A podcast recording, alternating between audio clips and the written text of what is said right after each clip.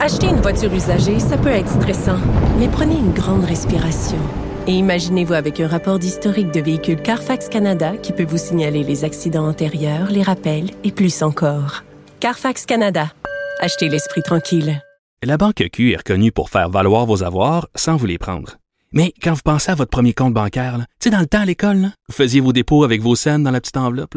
Hmm, C'était bien beau. Mais avec le temps, ce vieux compte-là vous a coûté des milliers de dollars en frais, puis vous ne faites pas une scène d'intérêt. Avec la banque Q, vous obtenez des intérêts élevés et aucun frais sur vos services bancaires courants. Autrement dit, ça fait pas mal plus de scènes dans votre enveloppe, ça. Banque Q, faites valoir vos avoirs. Visitez banqueq.ca pour en savoir plus. Cube Radio.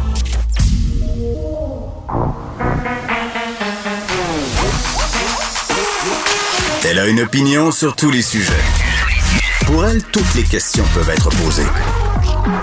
Geneviève Peterson. Cube, Cube, Cube, Cube Radio. Salut tout le monde, bienvenue à l'émission. C'est vendredi, ça fait deux jours qu'on a du soleil et vraiment, je me sens comme un prisonnier qui vient de sortir d'une longue torpeur. Pour vrai, ça fait tellement du bien. Et tout le monde a la fièvre du printemps. Sérieux, ça n'a aucun sens. Tout le monde se regarde. Les gens dans les bars sont fous. Moi, j'ai eu des petits témoignages hier de personnes, je les nommerai pas, Frédéric Mockel, l'ex-recherchiste de l'émission, avec qui j'entretiens toujours des liens euh, d'affection très serrés, me disait que dans le bar dans lequel il se trouvait, c'était ce qu'on pourrait qualifier de milk market. Donc, euh, je sais pas s'il y a une expression française pour dire ça. Un bar à viande, un marché des viandes. Non, je trouve ça pas beau quand on dit ça. Ça, fait comme marchandisation du corps de la femme. Non, j'aime pas ça. Bref, vous comprenez ce que je veux dire. Les gens sont contents, les gens sont heureux. C'est vendredi, il fait soleil et vous ferez bien ce que vous voudrez. Hein, ce soir, moi aussi, j'ai très hâte de prendre mon petit verre de vin parce que, Colin, que les nouvelles sont déprimantes. À un moment donné, on est là-dedans, la journée longue, vous autres aussi. Puis sérieux, vous me l'écrivez. On aime ça être nos courants, Geneviève, l'Ukraine, la pandémie, mais c'est parce qu'à un moment donné, là, ça devient vraiment très, lourd. Donc, on essaie de trouver une balance aujourd'hui. Il va y avoir un petit peu euh, de sujets légers vendredi aidant avec Vincent Dessoureau, notamment un peu plus tard à l'émission, Léa et Mathieu. Euh, comme toujours, mais aussi quand même, euh, hier, j'ai eu un courriel qui m'a tellement touchée. C'est le père de Jackson Fortin qui m'a écrit. Euh, on, en a jasé avec Nicole ces deux derniers jours de ce cas-là. C'est le chauffeur, le Éric Légaré. Quatre personnes qui ont perdu la vie dans l'accident qui l'a causé. C'est un récidiviste de l'alcool au volant. Ça se passait en septembre dernier. Et le père, donc Daniel Fortin de Jackson Fortin, qui est décédé dans cet accident-là, m'a écrit pour me dire qu'il nous avait entendu et qu'il avait envie de venir parler de son fils à l'émission, de ce que lui avait fait aussi, mais aussi de voir cette peine-là là, que n'a pas eu finalement Éric Légaré lorsqu'il a été condamné en 2017. Puis c'est toute la question qu'on se posait avec Nicole hein, depuis deux jours. Tu sais, quand lors d'une première offense, tu as 1000 dollars d'amende puis une perte de permis, c'est sûr que perdre son permis pendant un an, ça a l'air gros comme ça, mais quand tu le vis, tu passes vite à un autre appel. Souvent, les gens qui sont des multirécidivistes de l'alcool au volant, ben, c'est un modus operandi qu'ils ont. Donc, si on avait des peines qui étaient plus sévères au départ, euh, peut-être que ces gens-là, et bien des personnes d'ailleurs, seraient encore en vie. C'est ce que pense Daniel Fortin, qui sera un peu plus tard à l'émission. On va jaser d'inflation aussi. Ça fait plusieurs jours que j'évite le sujet parce que je trouve que ça aussi, comme la sixième vague en Europe, j'essaie de pas trop, trop, trop y penser. Hey, j'ai fait le plein ce matin, là. Et je me trouvais tellement niaiseuse, j'étais comme, hey, c'est à 1,78, une véritable aubaine. Et là, quand tu rentres ta carte de crédit dans la petite machine là, qui te permet de mettre de l'essence, tu mets un maximum. Hein. Puis là, euh, d'habitude, moi, je dépassais jamais 100 dollars. Je mettais 75 pièces puis je loadais ça, ce char-là. Mais non, Aujourd'hui, j'ai pas pris de chance. 120 dollars et j'ai bien fait parce que mon plein m'a coûté 106 pièces. Hein? Fait que voilà, la, petite fille qui s'est acheté un VUS en se disant, haha, c'est bien correct, je fais pas beaucoup de millage mettons qu'elle regrette son geste euh, en ce moment. C'est ce que j'ai envie de dire. Donc, inflation du prix de l'essence, oui, mais surtout inflation de tout, l'épicerie, le lait, le blé, tout augmente et tout va continuer d'augmenter. Puis, tu sais, à chaque fois, on parle de façon d'économiser, comment on pourrait faire pour venir à bout de tout ça, les recettes. Puis moi, je suis un peu à bout, mais Sylvain Charlebois va être là. Vous le connaissez, travaille à l'Université d'Alousie. C'est un spécialiste des questions euh, en lien avec l'agroalimentation. Et il nous parle d'un rapport qui vient de sortir Là, on a comme frappé un mur, les Canadiens. On, on snob les coupons d'habitude. On est bien moins friands de ça que nos copains américains.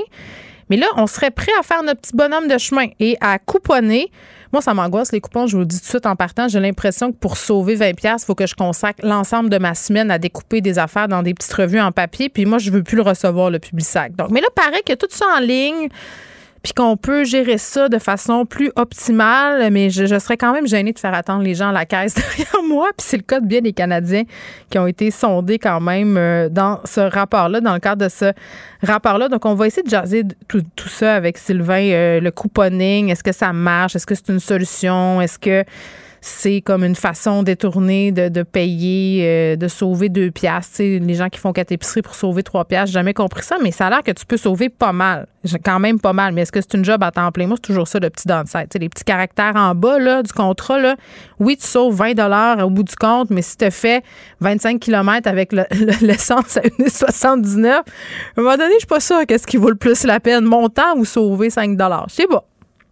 Je pense que c'est ce qui a fait sursauter le procureur de la Couronne. Nicole Gibault. J'en ai un ras-le-bol de ces gens-là. À mon sens, c'est de l'intimidation. Geneviève Peterson. C'est ça. si sauve en marchette, on aura le temps de le rattraper. La rencontre. mais toi, comme juge, est-ce que c'est le juge qui décide ça? Comment ça marche? Oui, oui, oui, oui, oui, oui, oui. C'est le juge. La rencontre Gibault-Peterson. Salut, Nicole. Bonjour Geneviève. Bon, décidément, les gens, quand ils se font poigner, regrettent toujours leur geste. Hein? C'est souvent cette conclusion qu'on en vient. Toi et moi, tu l'as vu souvent aussi comme juge. Euh, j'imagine. Là, on se parle de. regrette souvent devant le juge. Ben, exact, parce que bon, hein, on sait, euh, on veut influencer peut-être la, longueur de la peine. Euh, là, on a affaire à un homme qui a floué quand même pas mal de monde, une quinzaine de personnes, pour un montant quand même assez mirobolant. Là, on parle de 500 000 dollars. Un tirage frauduleux. il a profité son vœu de son profil d'investisseur. Euh, puis là, a dit j'ai un concours, vous gagner des millions de dollars. Mais ce concours-là, Nicole, je te le donne en mille, c'était une pure invention. Et cet homme-là, euh, Guyola Junior Barta, a empoché tout simplement l'argent. Donc, les gens euh, participaient au concours. le tarif d'entrée se situe entre 200 et 2000 dollars, c'est ce que je comprends.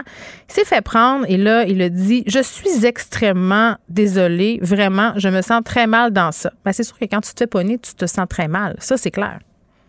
C'est toujours clair. On dirait qu'il n'y a pas de gêne jusqu'à ce que euh, la main est prise dans le sac, c'est évident. Sinon, c'est pas c'est pas une petite fraude de, ou euh, une fois là. Euh, il y a plusieurs éléments, là, plusieurs événements, pardon. Alors oui, c'est quand même un montant assez important. Et ben oui, il exprime des regrets. Bon, ça va. Mais pour les gens, ils n'auront pas beaucoup, beaucoup de sous dans leur poche là, parce que il semble que, en tout cas, d'ici à ce que euh, on va connaître sa sentence. J'ai pas lu qu'il avait offert des remboursements quelconques. Là. Euh, alors, des excuses, oui, mais pas vraiment de remboursement. Alors, c'est sûr que ce genre d'arnaque, euh, on le voit malheureusement trop souvent. Et euh, flouer des gens en quantité industrielle hmm. comme ça va être pris en considération. C'est pas juste sur une petite période, là, ça a l'air d'être quand même euh, un bout, là, ils se sont produits en 2009 et 2015. Ça, c'est un élément sur sentence qu'on prend toujours en considération. Le temps où on a fait. Parce que le, temps des remords, là, 2009 à 2015. C'est drôle, il arrive en 2022. Mais c'est comme les retards à retardement. c'est ça. Alors, euh, c'est hmm. clair que c'est pris, oui, c'est accepté, merci.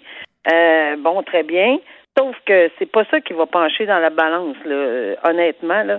Euh, non, puis en plus, il s'est justifié un peu hein, en disant Ah, je, me suis penché là-dessus, c'est une blessure personnelle qui remonte à mon enfance. Il a même dit deux blessures personnelles, en fait. Oui. Bon, il a précisé, je ne serais pas de mauvaise foi, il a dit que ça n'excusait pas les gestes, mais tout de même. Non, ben c'est ça. Non, ça se devait d'ajouter cette phrase-là, parce que ça, ça explique. Mais des fois, oui, je l'ai vu, ça peut expliquer un certain pattern, mais euh, ça dépend ce qu'il veut dire. Donc, on, on, le sait pas, là. Et, études en psychiatrie, là, c'est c'est c'est pas ça là, qui, qui va rassurer le tribunal, là. Euh, mais mais mais le fait que bon, euh, il met tout sur la table, puis euh, mais encore une fois, je suis un petit peu surpris, je vois pas aucune euh, façon dont il offre de rembourser, mais peut-être qu'il n'y a pas les moyens.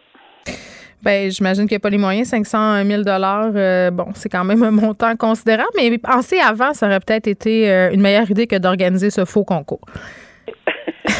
c'est vendredi. c'est mon, mon cynisme est à son comble.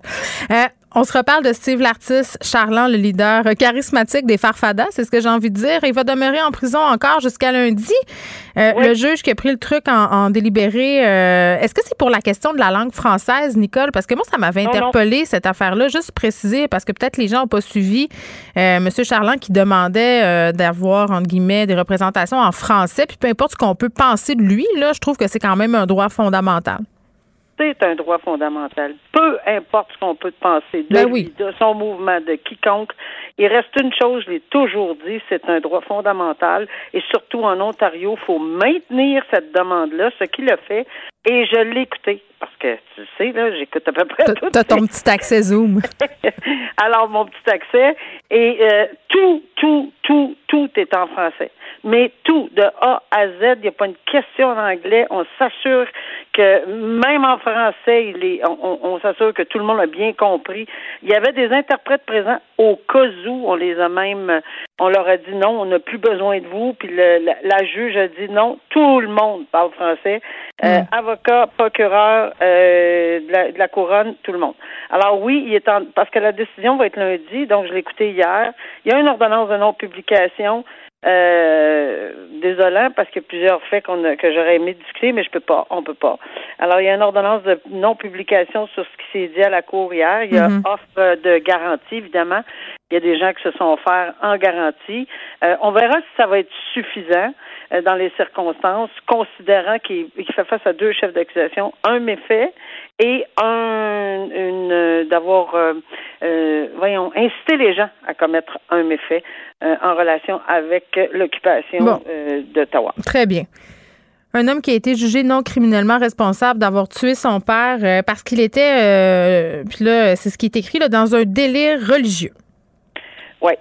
Ça, là, c'est, intéressant. Pourquoi? Parce qu'on voit que la couronne, là, on, on parle pas là, de chicane de psychiatre, là.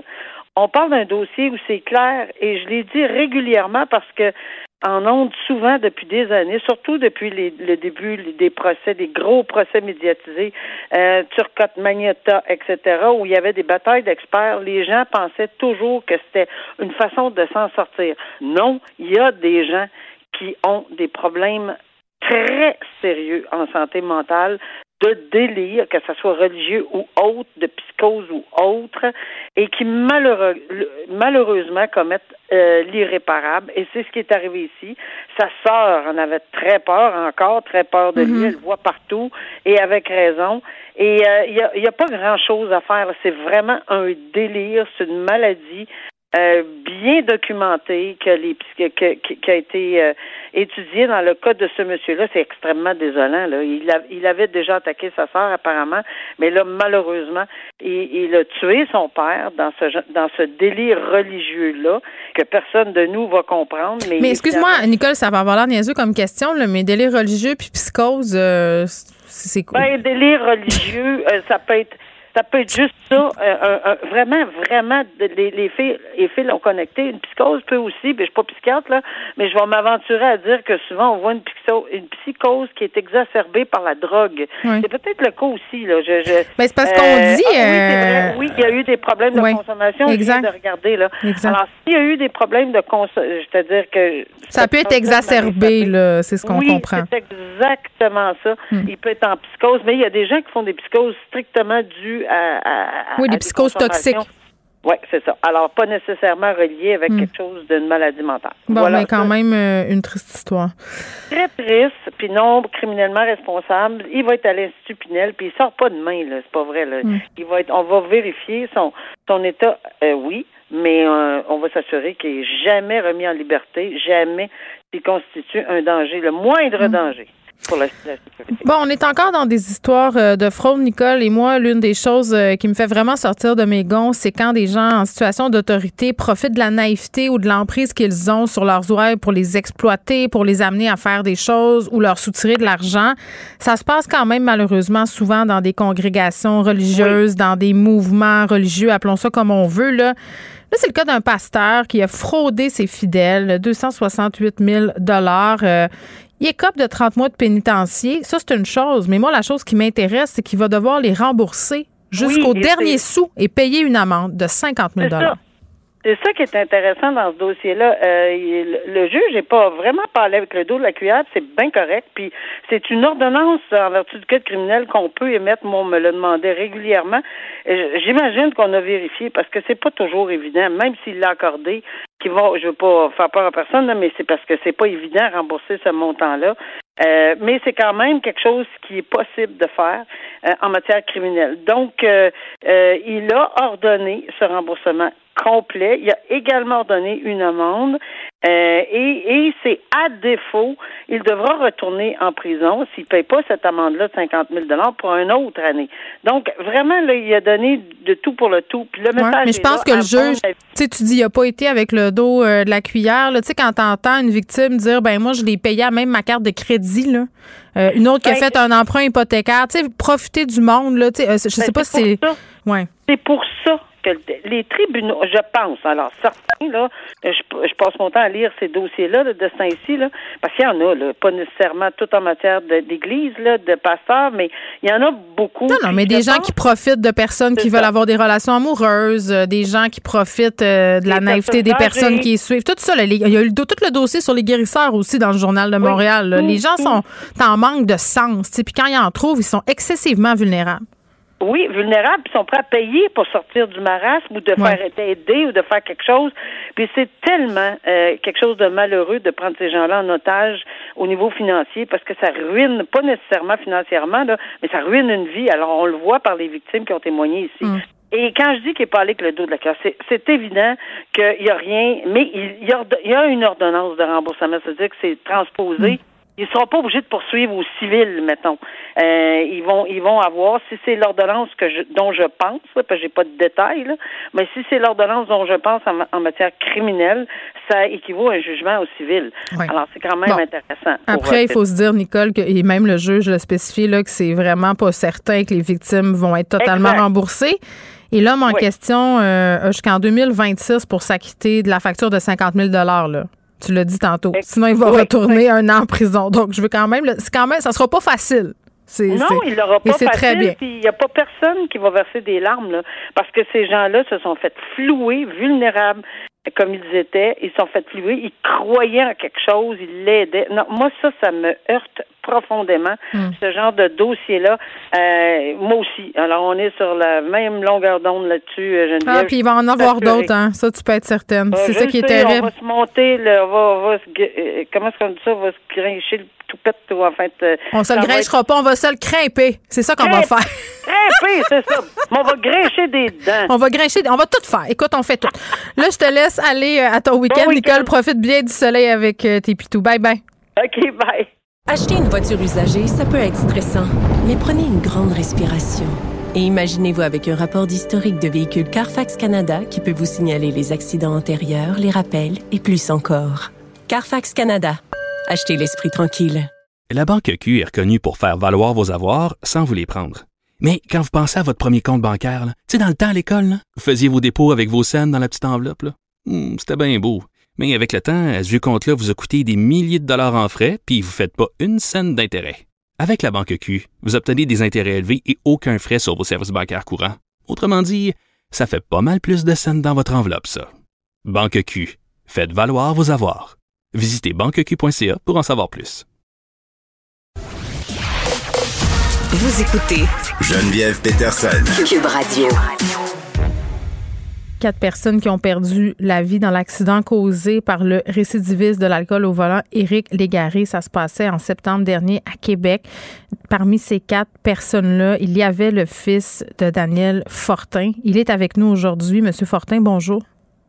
Bonjour. Bon, les observations sur la peine avaient lieu cette semaine. Euh, on a entendu, en fait, moi j'ai lu des témoignages dans la presse. Euh, vous avez parlé des répercussions qu'a eu cet accident-là sur votre vie. D'autres personnes de la famille aussi impliquées ont témoigné. Euh, et là, ce que vous me dites, vous, c'est que vous comptez vous battre jusqu'à la fin là, pour que les pénalités, en ce qui concerne les facultés affaiblies, soient plus dissuasives et même lors de la première infraction, là, parce que M. Euh, Légaré avait déjà été condamné en 2017. Oui, c'est exactement. Il y avait un récidiviste. Hmm. Et puis, euh, c'est un peu mon, cheval de bataille, là, justement, de faire, essayer de faire changer des choses. Surtout au niveau de la première peine. Et puis, euh, M. Degary, justement, cette semaine, lors de son témoignage, euh, il a dit euh, à la Cour, au juge, Hmm. que lors de sa première infraction, ça ne l'a pas rien changé à sa vie. Le- le- L'amende de 1000 dollars Oui. plus trois mois sans permis de conduire, ça n'a rien changé à sa vie. Il n'a pas changé ses habitudes de consommation. Donc, on, même lui, il admet que les, les, les, les premières peines ou les premières amendes valent pas grand-chose. Et là, vous, vous avez pris la parole en cours pour parler de Jackson. Parlez-moi de lui. C'était quel genre de garçon? C'est un petit gars, un petit garçon qui était, il, il était vraiment euh, très, très, très euh, empathique. Euh, il, il aimait ça aider tout le monde. Il voulait que jamais que personne soit seul. Euh, à la cour, j'ai dit que, tu sais, à un moment donné, euh, mettons au, au primaire, euh, il pouvait jouer avec les garçons au hockey le matin, être avec les filles à faire de la corde à danser sur l'heure du midi, puis être avec euh, les, les, les enfants qui avaient un petit peu moins d'amis, euh, tu sais, dans l'après-midi. Il était rassembleur. Il était très rassembleur, puis comme j'avais j'avais déjà dit aussi, tu sais, Jackson, il n'y avait pas de gang. C'était c'était toute la gang. Tu sais, lui, c'est- c'était vraiment avec tout le monde. euh, euh, que peu importe l'âge des enfants, euh, dans la rue, admettons, on jouait au basketball, moi et lui. euh, S'il y avait des petits enfants de, de 3-4 ans qui passaient dans la rue puis qui voulaient jouer avec nous autres, euh, tu sais, il leur donnait le ballon puis ça ne dérangeait pas de jouer Oui. tu sais, euh, 20 minutes, une demi-heure avec eux autres. puis était très très tannant, tu sais, tannant. il aimait ça faire des blagues, faire des coups. Il était coquin. Il était vraiment coquin. Mm. ouais, il, il était tannant. là, il était vraiment tannant. Je vous trouve, euh, je vous trouve très solide d'être capable de parler euh, de votre fils comme ça. C'est quand même assez récent, euh, la perte que vous avez vécue. Mais d'en parler devant Éric Légaré, c'était comment? J'ai trouvé ça, j'ai trouvé ça important. En fait, quand je, quand je suis arrivé en avant, j'ai pas pensé à lui du tout. Euh, je m'étais quand même préparé avec euh, avec l'avocat, le, le procureur de la couronne. On s'était préparé avant pour les questions qu'elle allait me poser. Et puis, euh, tu sais, je tenais vraiment à parler de Jackson. Euh, je voulais faire ça un peu plus sympathique pour mettre, euh, c'est pour pas être trop dans la tristesse, mais plus mettre vraiment là un- euh, une image sur mon garçon que, que, tu sais, c'est- il y avait il y avait tout devant lui là, tu sais, on, on s'entend. Et puis, euh, Monsieur Gary, tu sais, ça m'a pas dérangé. À la fin, c'est certain que je, je l'ai fixé un petit peu là, euh, d'un regard euh, peut-être un, un petit peu direct, si on peut dire. Ben, je pense que je Mais- comprends. Ben, Oui. c'est ça. Mais tu sais, mais euh, mon témoignage, euh, je voulais pas virer ça vers lui. Je veux pas Mm. non plus, tu sais, malgré que j'ai pas le choix, mais je veux pas non plus que mon garçon soit trop associé à cet individu-là. Sais, je, je veux pas que sa mémoire à Jackson soit toujours, que le nom d'Éric Légaré Oui. soit toujours associé à C'est le nom de Jackson dont vous voulez vous souvenir? C'est ça, exactement, exactement. Donc, euh, c'est un- c'est ça. Oui, puis bon, on, parlait de cet individu-là, puis malheureusement des victimes qui le fait, là, euh, sa sœur euh, à Jackson, sa mère et son grand-père. Euh, mais vous, vous êtes aussi des victimes, les gens qui sont restés. C'est ça qui est important de dire aussi. Est-ce que, je sais pas si c'est difficile pour vous de me, me l'expliquer, si c'est trop dur, dites-moi-le, mais tu sais, les répercussions sur votre vie après, là, j'imagine qu'elles doivent être immenses.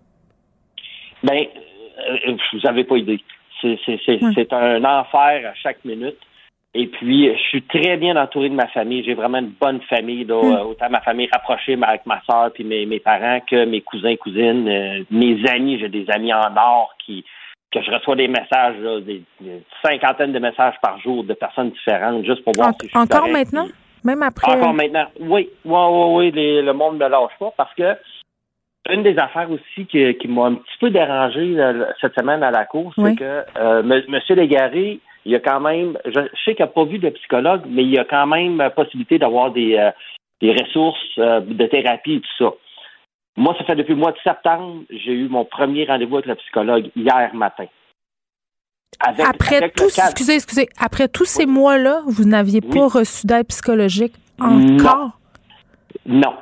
J'ai, euh, j'ai, moi personnellement, c'est certain que dans un état euh, dans lequel que je suis, c'est quand même assez lourd pour moi de faire toutes les démarches. Mm. Donc j'ai, j'ai appelé une douzaine d'avocats moi-même. Sans succès. Et puis le CAVAC, le Centre d'aide aux personnes... aux victimes d'actes criminels. c'est ça, d'actes criminels. Mm. il y en a appelé une quarantaine.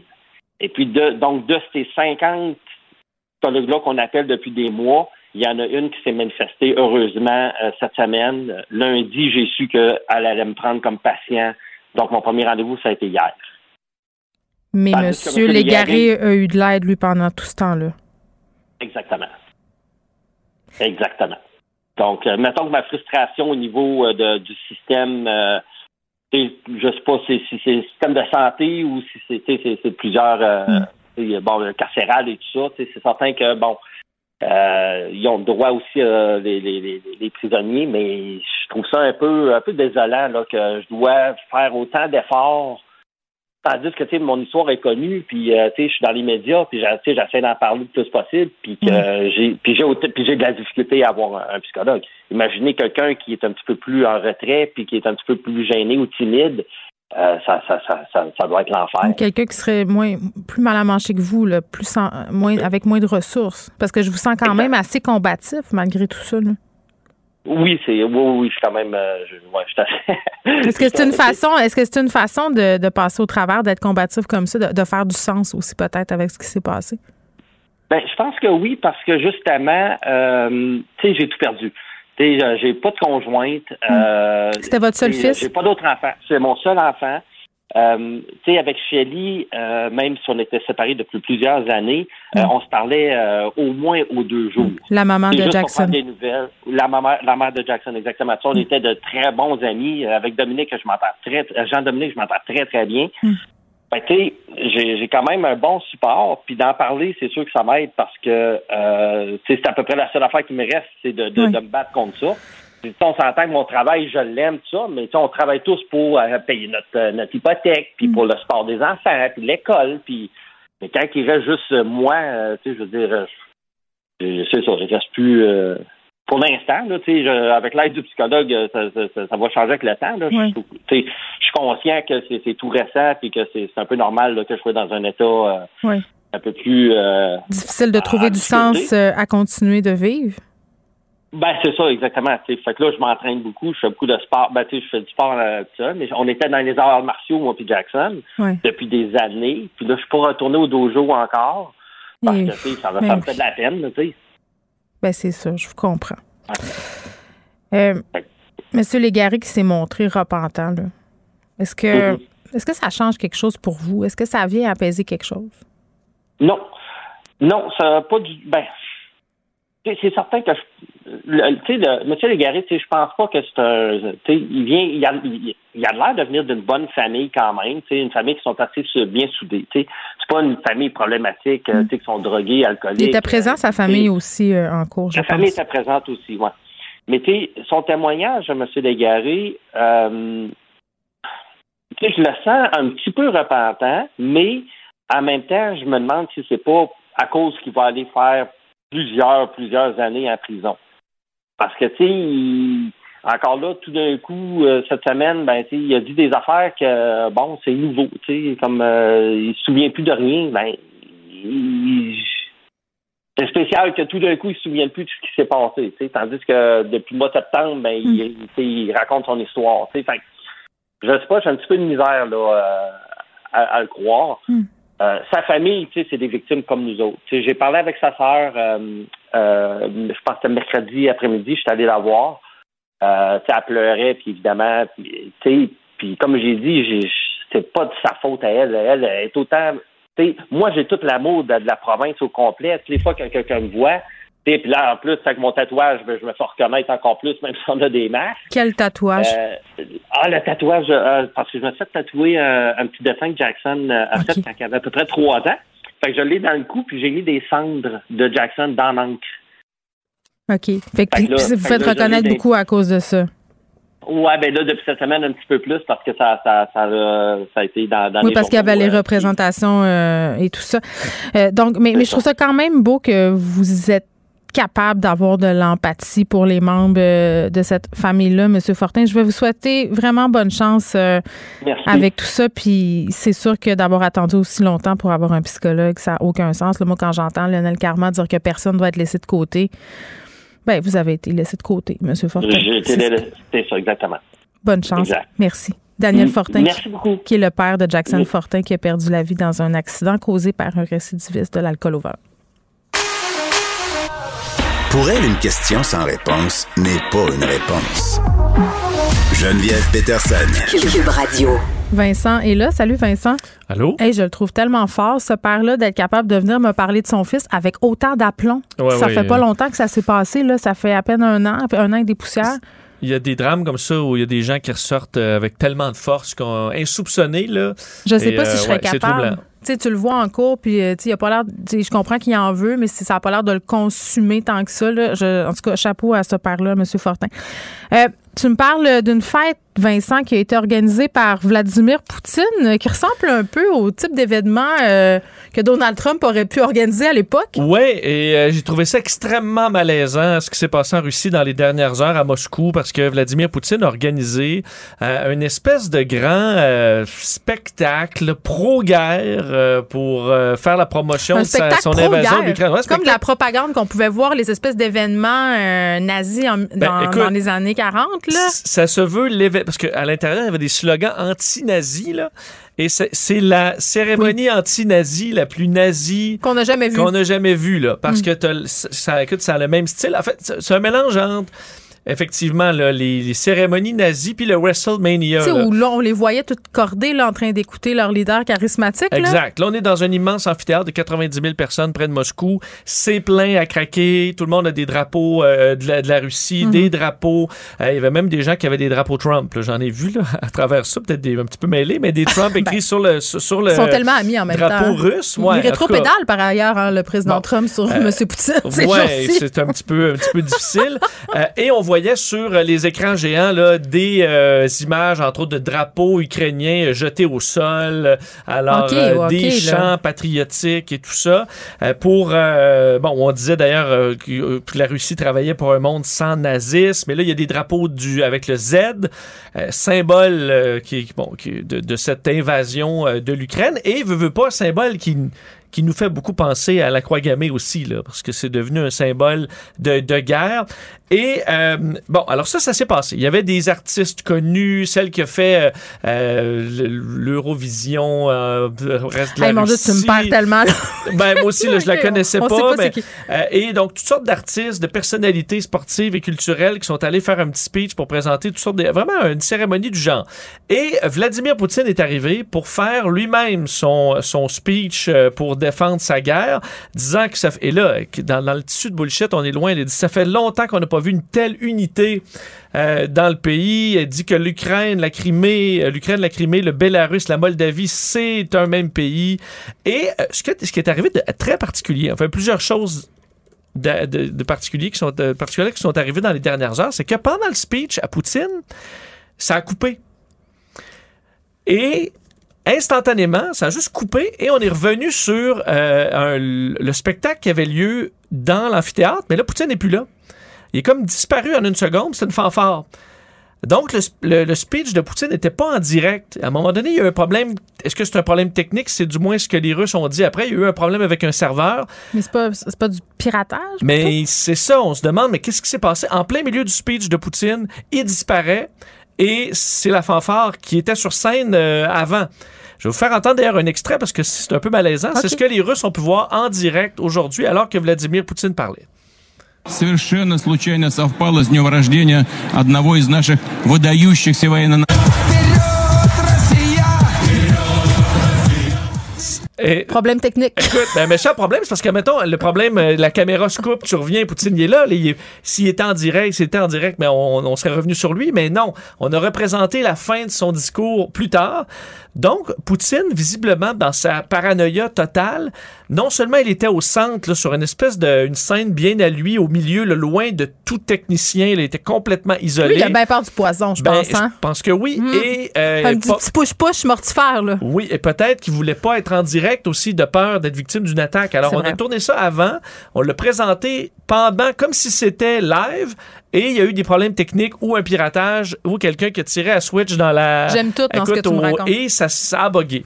L'autre affaire, Ça fait pas très super puissance. non. Et l'autre problème, c'est que là, on dit, écoute, les, les policiers disent qu'il y avait 90 000 personnes dehors, 100 000 personnes à l'extérieur. Ouais. Il y avait effectivement beaucoup de gens. Ça, c'est comme au convoi de la liberté quand ils disent qu'ils sont 200 000 ou quoi? Ben non, parce qu'il semblait y avoir. Il y avait 100 vraiment ce monde-là. 100 000 dehors, euh, j'y crois peut-être pas, mais à l'intérieur, c'était plein. On le voyait. Le problème, c'est que lorsque tu vas parler à ceux qui étaient présents, la plupart. Et ben, plusieurs voulaient pas parler et semblaient très mal à l'aise d'être là. Euh, la plupart, ce sont des fonctionnaires qu'on a tout simplement forcés d'aller là. Les autobus sont arrivés, on leur a dit, ben garde, euh, un matin, t'embarques là-dedans, prends un drapeau russe, tu t'en vas là, tu reviens. Et des étudiants à qui on a promis une journée de congé en échange de leur présence aujourd'hui. Et la plupart, parce qu'on voyait des images, dès le début du spectacle, la foule sortait massivement du stade parce qu'ils avaient poinçonné leur billet. Ouais, ils étaient juste venus chercher leur goûter. Ils allaient poinçonner leurs billets Ouais. et tout le monde s'en allait. Donc, euh, c'est une mise en scène, là, mais peu, très peu subtile. Euh, espèce de... de- Tellement peu subtil qu'on en parle aujourd'hui dans une radio québécoise. Imagine-toi ouais, donc. et pour en, pour en rire, parce que c'était vraiment, pathétique. vraiment pathétique et ridicule. Et surtout, Vladimir Poutine qui a dit que l'Occident, là, c'est, Ben on est des pourris. Mais il essaie de faire un show digne de, effectivement, là, de Trump. C'était très Trump, très WrestleMania. Mm. Oui, mais il a l'air de, de tu sais, il il bully la personne dont il est jaloux finalement. là. Ouais, c'est un peu ça. Tout à fait. C'est- Ce si là- probablement être. Alors, est-ce que ça a ébranlé certaines personnes en Russie d'un côté comme de l'autre? Parce que tu là, ils nous bullshit, mais pas à peu près. Ça va être intéressant de voir la, la réponse, mais euh, c'était, c'était plutôt malaisant. Oui, malaisant, euh, c'était effectivement. Là, on, on- c'est notre petit sujet euh, léger du vendredi. Oui, parce, hâte. ben oui, parce que avoue qu'on a des semaines assez longues, pas qu'on n'aime pas ce qu'on fait, mais on est dans la lourdeur, les auditeurs aussi. Puis souvent, c'est un commentaire qui revient là. Hey, c'est lourd l'information, c'est juste des mauvaises nouvelles, crise climatique, la guerre en Ukraine, la pandémie.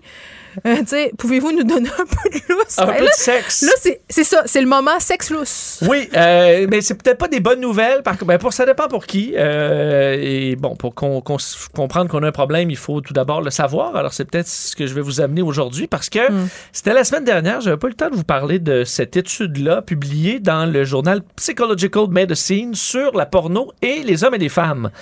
Les Et une effets. étude de l'Université de Cambridge très étendue, en fait auprès de 20 000 Français euh, qui ont été questionnés sur deux ans d'une façon assez intéressante. C'est qu'on leur a donné un questionnaire où on leur dit combien de fois, euh, bon, votre fréquence pour aller vous allez visiter de la pornographie sur Internet. Jamais. Mais là, c'était secret, donc tu sais, je suppose que les gens ont que les dit gens la ont vérité. été honnêtes. J'espère. Et là, ensuite, on allait vérifier aussi votre euh, autosatisfaction sexuelle, l'évaluation de vos propres compétences sexuelles Et mon et Dieu, aussi, ouais. le même sondage était donné à votre partenaire sur vos capacités Ça, sexuelles. Alors, ça permet de voir un peu est-ce que vous jeu des perceptions. et compagnie vos évaluations. On a fait ça trois fois, donc, sur une période Mm. euh, d'à peu près deux ans pour arriver à, à ce, à cette, ce résultat-là. Qui Ben, est- attends, laisse-moi deviner. Les Oui. hommes se surévaluent, les femmes se sous-évaluent? Ben, c'est l'angle qu'ils ont donné, c'est est-ce que la- euh, écouter de la porno, ça nous aide ou ça nous nuit? OK. Et c'est vraiment pas pareil entre les hommes et les femmes. Les hommes, Pourquoi je suis pas étonnée? bon, c'est ça. Les hommes, c'est plus difficile. On comprend. Les hommes qui regardaient beaucoup de pornographie euh, rapportaient un niveau de fonctionnalité sexuelle plus basse, c'est-à-dire problème d'érection, problème pour euh, éjaculer, beaucoup plus que chez ceux qui en regardaient moins. Oui. Et aussi, leurs partenaires euh, évaluaient moins bien leur performance. On l'évalue, et d'ailleurs, d'un expert euh, new- new-yorkais au New York Sexual Addiction Center disait euh, au journal de Post, dit, ben oui, c'est que là, on entre chez les hommes qui regardent beaucoup de pornographie plus hardcore. Non, tu deviens désensibilisé à un moment donné. Puis Ben- la normalité, entre guillemets, parce que ça n'existe pas en sexualité, la normalité, on va se le dire, là, mais les choses qui sont plus vanille, ben là, t'es comme, ça m'en prend plus que ça. Ouais, et l'auto-évaluation en disant, voyons, je suis jamais capable de me positionner de tenir une telle position. Oui, personne n'est pas capable, je vous rassure. La, la grosseur du membre, Oui. la forme physique, et La compagnie. quantité d'éjaculat aussi, Euh, tout ça, là. Oui, de sorte que les hommes qui regardent beaucoup de pornographie de ce genre-là vont se sentir pas à la hauteur. Et quand tu te sens pas à la hauteur, ben, t'es généralement pas à la hauteur non plus. C'est lié, hein? Hein, ça peut être lié. Alors, d'où vient le problème d'érection Oui. et compagnie? Alors, en gros, là, pour les hommes, ça amène pas beaucoup de Ben, positif. en même temps, attends, la nuance, c'est en regarder trop Ouais, chez les gars. Là, on parle de gars, écoute, qui qui Ben, regardent Il y en a qui regardent en disant journée 8, longue. là. 8 à 10 heures par jour, c'est quasiment une deuxième job. Non, mais ça, c'est de la Euh, dépendance. là. Mais il y en a, ils disent seulement 15 minutes, ça peut suffire à faire ça. Ça dépend des gens. Il y en a qui sont immunisés. Il y en a même que ça peut redonner euh, de l'appétit sexuel. On parle des, des moyennes ici. Mais chez beaucoup d'hommes, ça semble euh, les, les dévaloriser un peu. Il y a peut-être une façon de changer ça en écoutant plus de soft porn pour s'exciter. Ouais, je Bon, sais pas. Peut-être parler à leur femme aussi, Ben, ça c'est ça. Parce que chez la femme, Geneviève, Oui. c'est l'opposé complètement. Ah oui, attends, je veux tout savoir. On dit que là, les femmes, plus elles regardaient de la pornographie, Mm. plus elles avaient euh, donc elles, euh, Voyons, le diable au corps. ben, elles avaient le diable au corps. Je savais. En fait, se sentaient euh, beaucoup plus euh, bon, en fait, sentaient une satisfaction plus grande de leur partenaire, de leurs propres compétences aussi. On associe ça généralement au fait que les femmes, et là, je- écoute, si tu, T'es te pas une diras femme, hein? Non, tu me diras si c'est Je vais tout te dire mythe, ça. mais que les femmes regardent un petit peu plus de soft porn. Ben non, c'est de la merde. Ben, c'est ça, là, j'étais un petit peu Ben hésitant. Ça- Peut-être, attends, là, faut Mais Peut-être nuancer. que vous, là. vous, allez, vous allez pas skipper la vidéo pas, juste euh, au bout où ça se passe. Peut-être que tu vas regarder Ah non, je la aussi la... tellement. Bon. Là. Et puis, ben, euh, j'ai Mais vraiment zéro besoin. pas toutes les femmes. Non, ben oui, ça, c'est la, la première des choses. Puis je pense aussi, puis vraiment, je dis ça en toute délicatesse, là, je pense que ça dépend aussi de l'âge des personnes. Parce que, tu sais, nous, on a grandi avec la porno. Tu sais, je veux dire, je pense Oui. pas que ma mère, elle doit watcher euh, des gens qui se font taper sa gueule puis des filles qui font des deep throats jusqu'à temps qu'elle pleure des yeux, là. C'est comme, mais nous, on, a dansé. On. On a dansé là-dedans, on a vu tout ça, puis on est, c'est plate à dire, mais on est un peu désensibilisés. Moi, je trouve pas. Puis il y a aussi deux affaires. Il y a les filles, puis tu sais, on en parle souvent avec mes amis de ce sujet-là. Tu sais, des fois, tu te fais comme pogner dans le vortex de la porno.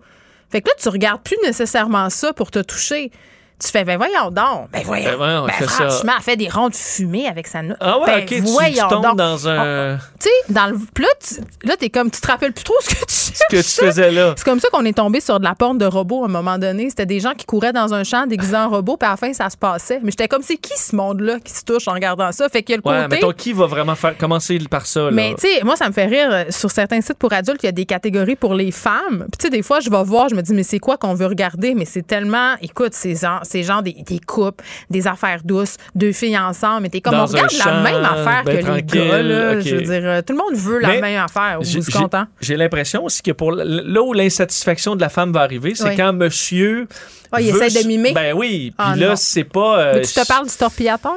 Le torpillateur. On, on va prendre un petit temps. Parce que c'est une émission euh, d'affaires publiques où on veut rendre service aux gens. OK, oui. C'est c'est de type magazine. Donc là, la discussion qu'on a avec mes amis, parce qu'on a une discussion, un groupe Facebook où on parle beaucoup de, de ce sujet-là. Les Discussion entre filles, là. Ah, ça non, il n'y a pas de ça. gars dans cette discussion-là. Écoute, c'est quelque chose. Si on donnait accès à tout ça à l'humanité, Oui, il y aurait. La guerre serait finie. ouais. La guerre serait finie. Je suis sûre que oui. Mais, mais écoute, les, les gars qui, qui copient ce qu'ils voient dans les films porno, là, ça, ça, ça fait mal. Ça nous fait mal. Puis je vais donner l'exemple du cunilingus, OK? Dans les films, souvent, là, c'est bien intense, OK? Puis là, là, puis là, on est à la radio, c'est dur de le mimer, là, mais tu sais, le gars qui, qui mange ça comme un steak, là, puis qui roule sa langue bien vite, là. Toi, t'es là, là, tu- sais, la fille qui arrête pas de se reculer un peu, là, c'est parce Oui. que ça fait mal, OK? Puis ta barbe de trois jours, elle pique. C'est comme si elle essaie de chercher la pomme dans le seau, faut, là. faut pas que t'ailles tout de suite vite, OK? Ouais, Ça- oui. ça- c'est sensible. Mais on comprend que dans un quand tu tournes un film porno, Oui. il faut que tu vois l'action Ben oui. clairement. C'est parce que si, pas filmait la vraie vie, ça serait dole. Je comprends. Tu sais, donc, mais c'est ça. Arrêtez de faire ça. où va ce qu'on appelle le money shot. là. C'est ça, le Pour tor- la, torpille euh, puis tout ça, là, faut que ça- faut plus jamais que ça arrive, ça là. à- juste à la fin, à- ça, tu, tu le sens là, Ouais. quand il faut y aller. Parce que c'est la même chose pour l'éjaculation. À la pornographie, Ouais, là, tu veux, tu veux Voyons, avoir si un tu effet que tu veux pas tu, peut-être tu- avoir tu euh, fais dans ça le- euh, à 100 000 km/h au départ, ça se peut que tu y pètes le frein. Et là là, OK. Et ça, ça a l'air que c'est pas le fun. J'ai un ami qui a eu son frein. euh, Le sexe m'envoie à l'urgence, Vincent. Le titre d'une émission très populaire à Canal D. Ouais, ça, c'est un vrai cauchemar. Faites attention à ça aussi. Faites là. attention. Faites-vous attention puis arrêtez de. C'est du cinéma. Mais vous irez voir un peu de trucs harlequins pour Ah! juste essayer. Essayez de voir. Allez-y plus soft, puis ça va peut-être vous aider les hommes. Bye. On Bye. fait œuvre utile. Bye. À n'en point douter. Bon week-end. Acheter une voiture usagée, ça peut être stressant, mais prenez une grande respiration. Et imaginez-vous avec un rapport d'historique de véhicule Carfax Canada qui peut vous signaler les accidents antérieurs, les rappels et plus encore. Carfax Canada. Achetez l'esprit tranquille. La Banque Q est reconnue pour faire valoir vos avoirs sans vous les prendre. Mais quand vous pensez à votre premier compte bancaire, tu dans le temps à l'école, vous faisiez vos dépôts avec vos scènes dans la petite enveloppe. Hmm, C'était bien beau. Mais avec le temps, ce vieux compte-là vous a coûté des milliers de dollars en frais, puis vous ne faites pas une scène d'intérêt. Avec la Banque Q, vous obtenez des intérêts élevés et aucun frais sur vos services bancaires courants. Autrement dit, ça fait pas mal plus de scènes dans votre enveloppe, ça. Banque Q. Faites valoir vos avoirs. Visitez banqueq.ca pour en savoir plus.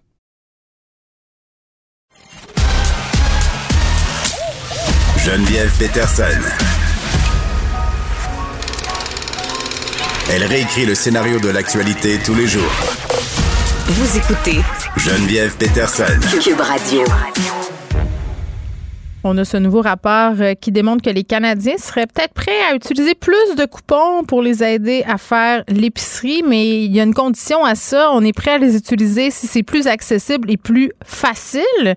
Ça, c'est une chose. euh, puis il faut se demander la chose suivante est-ce que les coupons vont être suffisants pour nous aider à passer au travers de cette inflation galopante. On est avec Sylvain Charlebois, qui est économiste et qui est directeur du laboratoire des sciences analytiques en agroalimentaire de l'Université d'Alousie. Sylvain, salut.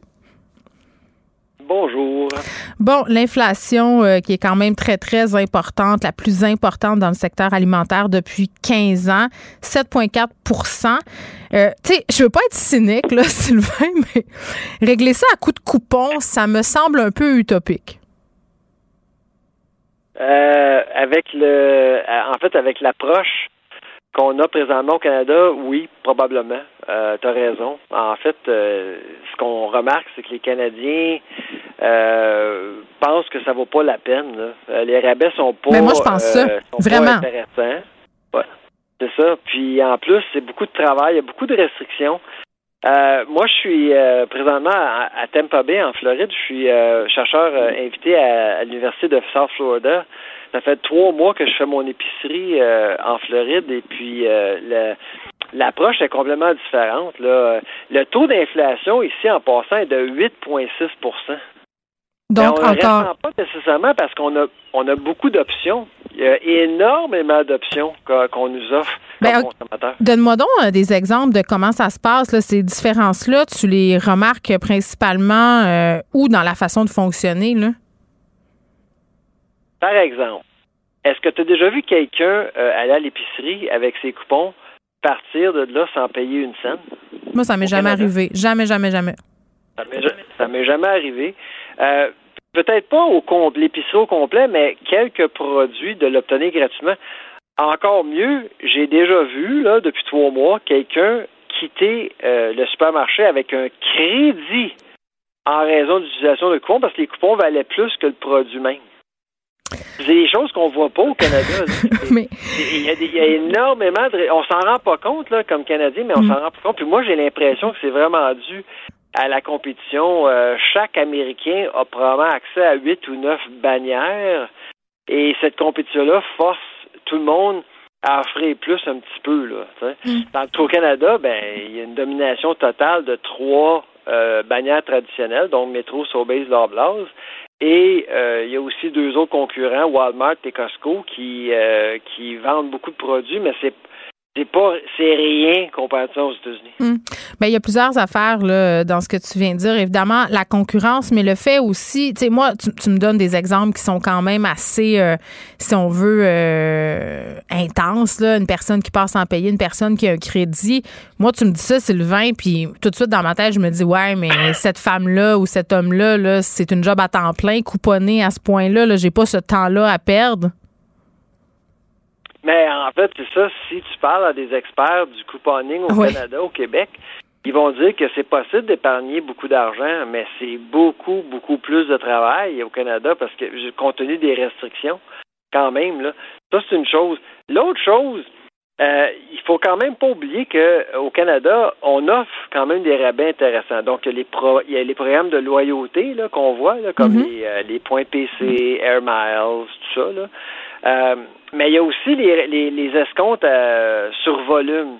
Par exemple, on est toujours encouragé à acheter trois, quatre items pareils Ouais. pour payer moins, Ben, ouais, attends. pour réduire le coût unitaire. Ben OK, oui, puis. Costco et tout ça, toute la stratégie euh, est basée là-dessus, mais sauf qu'on perd. Tu sais, puis des fois on achète plus que ce qu'on aurait eu besoin, puis tu sais, bon an mal an, le, le coût pour en acheter quatre est quand même plus élevé que juste en acheter un. Fait que je sais pas si c'est tant une bonne solution. Ben, on a demandé aux Canadiens euh, durant notre sondage, est-ce que vous pensez que c'est une bonne idée? Puis il y a un paradoxe. D'un côté, il y a beaucoup de Canadiens qui apprécient l'effort, qui apprécient les rabais, mais d'un autre côté, euh, il y a un malaise avec cette approche-là. Évidemment, cette, stratégie-là été adoptée par les, les bannières traditionnelles avec l'arrivée, euh, avec l'assaut de Costco. Costco nous vend euh, au gros, là, euh, nous vendent beaucoup, beaucoup euh, de volume à moindre prix. Alors, pour concurrencer contre Costco, les bannières nous offrent euh, ces rabais-là à volume, mais euh, ce que ce que nous on a entendu des Canadiens, puis ça me surprend un peu, c'est qu'il y en a plusieurs qui pensent que cette approche-là est discriminatoire. C'est-à-dire? Discriminatoire, là. C'est pas c'est pas peu dire. Non, mais dans quel sens? Ça serait discriminatoire. Ben, il y a des Ah, gens ben qui oui. vivent seuls. Ouais. Il y a des couples, il y a des couples qui regardent ça et disent ben moi je veux pas gaspiller plus d'argent, je veux pas gaspiller Ouais. des aliments, je veux pas j'ai pas d'espace chez nous, euh, je peux pas entreposer quoi que ce soit. Alors Oui, mais ça crée des besoins aussi. pas Ça crée des besoins, Sylvain. Là. Ben T'es oui. pas d'accord avec moi pour dire que moi, quand je vais chez Costco, puis j'y allais pas avant, mais regarde, on est cinq enfants en famille reconstituée. À un moment donné, du volume, c'est sûr que nous, ça nous parle. J'ai un- une grande maison. Non, mais c'est vrai où je peux stocker des affaires parce que Ah la ouais. question de l'espace. Mais tu sais, euh, quand quelque chose est. euh, T'as l'impression, t'envoies un signal de prix, là, comme quoi c'est une économie. La chose, je l'aurais peut-être laissé sa tablette, Sylvain, mais là, je me dis, ah, mais c'est tellement pas cher. Fait que là, je la prends, puis finalement, elle finit par mourir dans mon sous-sol. Puis, tu sais, l'image du couponing, là, de la madame qui a 36 tours de bras, là, euh, des antisudorifiques en bas, là. Je veux dire, OK, elle les a payés 10 cents chacun, là, mais elle va-tu s'en servir? Tu sais, c'est ça aussi, là. C'est ça. Puis il faut l'espace, puis tout ça. Fait que c'est pour ça qu'il y a des gens qui, qui questionnent un peu. euh, puis ce que, ce que, que moi je crains là, dans les prochains mois, puis là, on parlait de, de- du taux d'inflation mois de février de 7,4 Mm. euh, Attache ta ceinture, là. C'est juste le début, là. C'est le début, là. C'est- on risque de voir euh, le taux d'inflation peut-être même dépasser 8, 9% Aux États-Unis, on parle de 10% puis on rattrape souvent les Américains. Fait que c'est certain qu'il y a des gens qui vont commencer à se poser de sérieuses questions, à savoir est-ce que l'industrie nous aide qu'on, comme Ben, attends, c'est ça la question que je m'en allais te poser, là. On, on parle de tout ça, puis les bannières font des profits records. C'est parce qu'à un moment donné, pourrais-tu faire leur petite bout de chemin? Ben, c'est, en fait, tu sais, je, je, je, je- je veux quand même défendre un peu les bannières parce qu'ils nous offrent quand même des produits de bonne qualité, euh, des produits salubres. euh, le- puis, il faut pas oublier non plus que le ménage canadien dépasse beaucoup moins en pourcentage sur leur alimentation versus plusieurs autres pays. Mais ça change, là. Là, les choses là, changent drôlement. Euh, on est sollicité à payer plus tout d'un coup. C'est assez violent ce qu'on vit là, là, Ouais. actuellement. Puis si on voit un taux d'inflation dépasser 8-9 là, c'est certain que les attentes vont changer. Là. Qu'est-ce que tu veux dire par les attentes vont changer? Parce que tu me parles de qualité des aliments. Là, moi, je remarque que depuis quelques mois, notamment au niveau des fruits puis les légumes, la qualité a beaucoup baissé. C'est vrai. C'est vrai. Ça, c'est la duraflation. Oh, vas-y donc, tu c'est quoi le ça? terme duraflation? Non, j'aime pas ça. J'aime déjà pas ça, mais explique-moi-le. La duraflation, c'est quand la durée de vie des aliments est compromise par euh, des chaînes d'approvisionnement qui fonctionnent mal. OK. Il y a des retards, manque de main-d'œuvre, tout ça. C'est ce que tu vois, je pense, surtout dans les fruits et légumes, j'imagine. Oui, les fraises qui Euh, passent date, t'es 31. t'es regardes puis t'es regardes plus puis sont passées date. C'est ça qui se passe. C'est ça. Exactement. Fait que le temps tablette des aliments a été réduit par les problèmes à la frontière. Euh, les, les aliments passent plus de temps sur les camions. Il y a des bris mécaniques, tempêtes de neige. euh, puis les veut veut pas là, Omicron là, puis les mesures sanitaires là, euh, garder les gens à la maison là, c'est c'est une chose, mais garder les employés à la maison, quand on a des ingrédients périssables, ça coûte cher. On a gaspillé beaucoup d'aliments et puis les aliments sont moins frais aussi. Donc ça, c'est la durinflation qui contribue à, nos, à notre coût euh, à, nos, à notre budget d'épicerie. Finalement, on doit payer plus pour les aliments qu'on jette. Hmm. Bon, ben on devra peut-être se mettre au couponing, mais j'espère qu'ils vont nous trouver une façon, Sylvain Charlebois, pour qu'on n'attende pas derrière les messieurs puis les madames là, qui, arrivent avec leur cartable ou leur coupon dans leur téléphone. Parce que moi, ça me tombe bien gros ses ça, attendre dans la caisse encore plus, parce que là, Gisèle, là, elle veut les payer 1,50 c'est quatre cannes de sauce Esta. Ça m'énerve. C'est toujours Gisèle, hein? C'est elle. La ben, ça pourrait être Geneviève ou Isabelle ou euh, ça pourrait être aussi Lucien ou euh, Jean-Jacques ou Gilles. Ça sonne, Gisèle, ça sonne boomer. Geneviève, ça sonne X un peu. ah non, je suis une Y. Je suis désolée. Là, tu viens pas de te faire une amie. ah, OK. non, mais pour vrai. il y, a, beaucoup de monde qui sont qui sont pas à l'aise de, de, de, de, créer un retard à la file d'attente. Là. 38 des gens veulent pas utiliser de coupon parce qu'ils veulent pas euh, retarder on est gêné. Euh, la file. Ben oui. Ouais, on est gêné. Bon. Ben, tu sais, il va falloir peut-être apprendre à accepter qu'il y a du monde qui ont de la misère, là, quand même, puis qui ont besoin d'utiliser ces coupons-là aussi. Ah oui, mais on est tellement égoïste, on, veut pas le voir, puis on veut pas attendre, puis on, est toujours les pires. Qu'est-ce que tu veux? Mais là, regarde, euh, si on atteint le 10% il va falloir mettre des coupons dans notre portefeuille, puis de l'eau dans notre vin à un bon moment donné, parce qu'on peut pas, évidemment, continuer comme ça. Sylvain Charlebois, merci. Bon pas B, j'entendais le petit vent. Je ne sais pas si c'était à la plage ou quelque chose, mais j'espère qu'il y a autant de soleil qu'ici, Sylvain Charlebois. Ma, femme et les enfants sont à la plage, moi je travaille. Ah mon Dieu, toujours les mêmes qui ont tout. bye bye, Sylvain. Acheter une voiture usagée, ça peut être stressant, mais prenez une grande respiration. Et imaginez-vous avec un rapport d'historique de véhicule Carfax Canada qui peut vous signaler les accidents antérieurs, les rappels et plus encore. Carfax Canada. Achetez l'esprit tranquille. La Banque Q est reconnue pour faire valoir vos avoirs sans vous les prendre. Mais quand vous pensez à votre premier compte bancaire, tu sais, dans le temps à l'école, vous faisiez vos dépôts avec vos scènes dans la petite enveloppe. Hmm, c'était bien beau.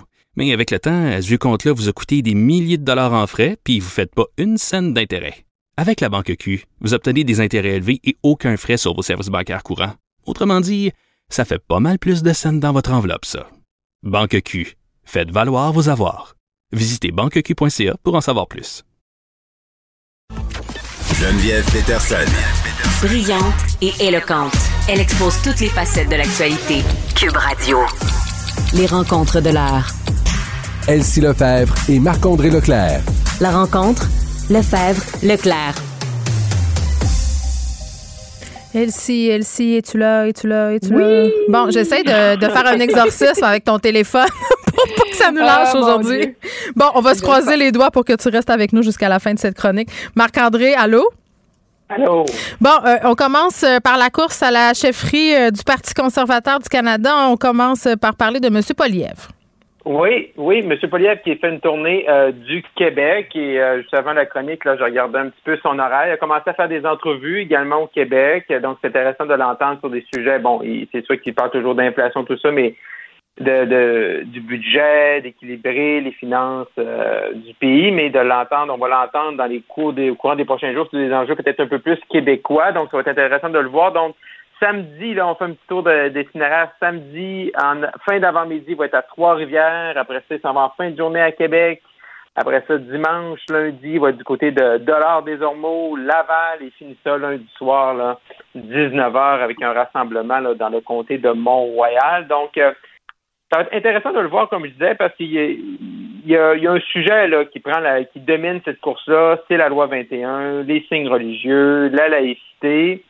Et ce qu'on me dit, moi, dans, dans les coulisses, c'est que ah, vous allez voir, M. Poliev, c'est lui qui, qui va défendre la, la, position traditionnelle du parti dans le fait de ne pas intervenir euh, devant les tribunaux, exemple, de ne pas intervenir devant la Cour suprême, contrairement à Patrick Brown, contrairement également à ce qu'on a appris dans la dernière semaine, contrairement à Jean Charest. Donc, euh, c'est bien beau de nous dire ça en coulisses, mais moi, j'ai hâte de voir M. Poliev, parce que présentement, il n'y a pas personne qui défend cette position-là du parti. Donc, j'ai bien hâte de voir euh, qu'est-ce que ça va en être. Et euh, notre collègue Mario Dumont avait un excellent texte ce matin. J'invite nos, nos, auditeurs à aller le, consulter. Il y avait une excellente chronique sur le fait qu'il y, a un virement, il y a un gros virement présentement euh, par rapport à cette position-là sur la laïcité, sur la contestation. Et là, c'est comme si les députés du Québec, les, les, pro-Charest, sont tellement excités par la candidature de M. Charest qu'ils oublient cet enjeu-là. Mais peut-être que le réveil, là, rendu euh, au lendemain de la course à la chefferie, au mois de septembre, peut-être euh, le réveil va être un peu difficile pour eux. Là. Effectivement, Elsie. Oui, ben oui. Puis euh, ben c'est sûr que cette question-là prend beaucoup d'espace dans la course conservatrice. Puis tu sais au Québec, je comprends que euh, y a comme un Québec bashing peut-être latent là-dedans, on le sait pas trop, mais c'est certain que ça prend beaucoup d'espace. Il me semble qu'il devrait se concentrer. Puis c'est un peu euh, l'objectif de Poliev. Tu sais Poliev dans le fond, on l'a connu au départ candidat beaucoup plus à droite sur les questions là, euh, des manifestants à Ottawa. Puis là, tout d'un coup, on dirait dans la perspective québécoise que c'est celui finalement qui va le plus respecter les Québécois, puis euh, l'autonomie du Québec, puis euh, le, le fait que l'Assemblée nationale puisse légiférer. Donc, s'il garde cette position-là, puis c'est un moment crucial parce qu'au Québec, euh, Jean Charest, sa campagne n'a pas levé là, au début. Puis en ce moment, les gens se positionnent. Puis c'est sûr qu'il va y avoir là, le recrutement des membres, mais pour recruter des membres, ça te prend des têtes de réseau. C'est ces têtes de réseau-là qui, à l'heure actuelle, sont celles qui sont ciblées puis qu'on doit convaincre. Donc, la venue de, Pierre Poliev euh, cette fin de semaine est très importante parce que là, il va être peut-être capable de, disons, de miner un peu certains appuis qui auraient peut-être été vers euh, Jean Charest au Québec parce qu'il il s'est comme un peu euh, centré sur ce- certaines positions. Puis là, il parle d'économie aussi. Puis ça, c'est un thème qui est cher aux conservateurs. Donc, toute la question de l'inflation. Puis il y a des bonnes lignes par rapport à Jean Charest. Qui, lui, quand, quand, quand Harper, avec Poliev, ont baissé la TPS, ben lui, Jean Charest, la première chose qu'il a fait, c'est qu'il a pris le point de, de pourcentage Mm. puis a augmenté la TVQ au Québec. Donc ça, c'est sûr que c'est des, euh, des, des, euh, ben, des talons, là, des, des, des, des, des cailloux dans le soulier de Jean Oui. Charest. Puis aujourd'hui, euh, M. Charest nous annonce que ça va être Dominique Vien, une ancienne libérale qui va co-présider la campagne québécoise. Euh, tu sais, OK, elle paraît bien, Madame Bien, c'est bien, elle a gagné un comté, c'est une conservatrice, mais ça reste quand même une ancienne libérale. là. Tu sais, elle a été ministre libérale, elle a été députée longtemps. Euh, je ne sais pas quel message t'envoie dans le reste du Canada. C'est bon Mais c'est un vrai bleu. C'est un vrai bleu. Ouais. Ouais, mais ouais, mais faut que tu fasses attention, ouais, c'est ça, c'est un vrai bleu, mais tu sais, tu sais, tu sais que c'est ton c'est ton plan gauche, là. tu sais que c'est C'est ça. Mais c'est comme s'il donnait des munitions à ses ennemis. Tiens, en voilà, attaquez-moi, je suis là, une belle cible avec une tasse à café Ben rouge. Puis, puis je veux faire un peu, un peu de pouce sur ce que Elsie a dit au début, de son- au début tout à l'heure, c'est que ce qui est ironique là, présentement, c'est que les députés du Québec sont derrière M. Charest, on dit Ah non, non, ça nous prend un candidat euh, progressiste, euh, parce que là, au Québec, fait qu'on a peur de Poliev, de ses positions envers le Québec, fait que là, ça nous prend Jean Charest. Mais là, il se retrouve aujourd'hui où. Ouais, mais le Québec aussi a peur de Jean Charest, là. C'est ça la mauvaise lecture que personne fait. Je veux dire, est-ce que- les conservateurs. Ben, je sais pas, mais notre devise, c'est je me souviens, là. On a-tu oublié? Mais en plus de ça, c'est que sur ces positions plus québécoises, ben là, comme la loi 21 qui était super importante pour Ouais. le du Québec, Poliev est plus près d'eux que Jean Charest. Fait que c'est un peu, euh, c'est très ironique présentement. Mais en tout cas, c'est bien le fun à la jaser. Puis la position conservatrice là, de Brown là, qui amène dans son sillon, là, c'est rendu que tout le monde est rendu pour le niqab. Tu sais, c'est- je veux dire, c'est quand même pas rien. Là, là, eux autres, ils parlent de ça. Non, mais attends, pour dire, le niqab, comme s'il y avait genre 500 000 Canadiennes qui portaient le niqab. Moi, ça me fait tellement rire. là. Moi, je suis pour le niqab. OK, ils sont combien à porter le niqab? 43? Non, mais ça reste une position de principe par rapport à la citoyenneté. Ah Puis, oui. tu sais, il y avait un consensus, notamment au Québec. Puis là, euh, c'est rendu que Stephen Harper, ça avait pas de bon sens qu'il adopte une loi ou qu'il veuille euh, interdire le niqab pendant les, euh, les cérémonies là, pour obtenir la citoyenneté canadienne. Il me semble que ça allait dans le bon sens, juste le sens commun. Puis Jean Charest se contredit sur cette question-là parce Ben qu'il oui. avait dit clairement là, qu'il était contre ça. Donc, euh, Marc-André a raison. Jean Charest prend des drôles de positions au Québec comme s'il prenait pour acquis le vote euh, des conservateurs québécois, puis ça pourrait lui jouer un tour parce qu'à un moment donné, Mais- il trouve comme passé. Mais, mais sur le visage découvert, là, je veux dire, moi, j'ai fait la campagne dans le, dans le War Room. Mm. euh, tu sais, conservateur en 2015, puis c'était une trop longue campagne de 11 semaines, mais les 33 derniers jours de la campagne, on a parlé du NICAD lors des cérémonies de citoy- citoyenneté de personnes à visage découvert. Monsieur, et comme Elsie vient de dire, Monsieur Charest, lorsqu'il était au gouvernement du Québec, il avait déposé un projet de loi tout à Bouchard-Taylor là-dessus. Là, aujourd'hui, ce qu'on apprend dans le journal, dans la chronique d'Antoine Robitaille, Antoine a contacté son équipe et là-dessus, il, ce qu'il dit, c'est qu'il il est contre le visage à découvert. Mais encore là, c'est une position qui est contraire aux députés du Québec conservateurs. Fait qu'à un moment donné, je ne sais pas s'il y en a dans, dans le caucus qui vont être ceux, les six qui l'ont appuyé, il doit y Mm. avoir un certain malaise. Je peux pas comprendre. C'est une position encore là qui est, qui est à contrario de leur position que ces Oui, mais on comprend plus rien. 2015. Là. Regarde, Jean Charest est Non, rendu, c'est il revient ça. en politique, euh, il s'en va au Parti conservateur. Et là, euh, autre incongruité, là, moi, hier, je, je me disais, les plaques tectoniques se sont touchées à quelque part. là. Bon, vous allez me dire, au Japon, Geneviève, il y a eu un tremblement de terre, 7.3 sur l'échelle de Richter avant hier, donc c'est peut-être une conséquence de. Mais tu sais, quand. Non, non, mais écoutez, là, quand Manon Massé puis Éric Duhem sont d'accord sur une affaire, je veux dire, eh, la fin du monde est proche, la gang. Là. Ils veulent qu'on annule les contraventions là, de ceux qui ont contrevenu aux mesures sanitaires. Et là là. Écoute, tellement, t'as tellement raison. Tu, sais, déjà, Éric Duhem qui propose ça, c'est tellement populiste Ben oui. comme mesure. C'est Hey, dire, surtout, excuse-moi, pour ramener la paix sociale. Moi, je m'excuse, je vais t'annoncer une petite affaire. Elsie, là, s'ils annulent tout ça, la paix sociale, bye bye. là. Les gens qui ont respecté, ils vont être pas contents. Ben exactement, c'est parce qu'à un moment donné, je comprends que tu sais ça a dérangé certaines personnes puis tout ça, mais tu sais reste que la population là, tu sais, ça nous tentait nous aussi là de sortir le soir puis Ben moi je me rappelle là, des voyages de ski là, on revenait à toute vitesse, on avait peur d'attraper. Ouais, tu te rappelles-tu de ton. Est-ce que tu te rappelles, aussi de ton voyage dans le sud que tu as reporté parce que justement, tu voulais pas exposer le monde? Ben. C'est ça, puis il y a des milliers, ben, voire des centaines, ben, des millions de Québécois qui ont fait ça. Donc là, à un moment donné, il y a des gens qui n'ont pas respecté les mesures. Je pense que c'était assez clair pour tout le monde. Et là, tu as Éric Duhem d'un bar, ça, on peut s'y attendre. Mais là, la surprise générale, Manon Massé qui embarque là-dedans. Puis là, hier, elle essayait de se dissocier des positions d'Éric Duhem en disant non, non, non, nous, c'est pas la même chose.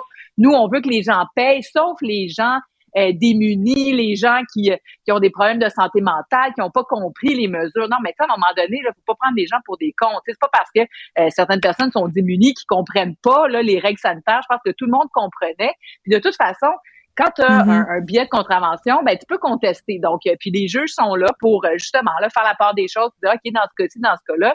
Puis tu sais, les, les, les personnes sans abri, ils ont été exclus. Euh, le gouvernement a reconnu Oh oui, que ça n'avait pas écoute, lieu d'être. Les juges ont un Donc, pouvoir Massé- discrétionnaire, là, je veux dire, à un moment donné.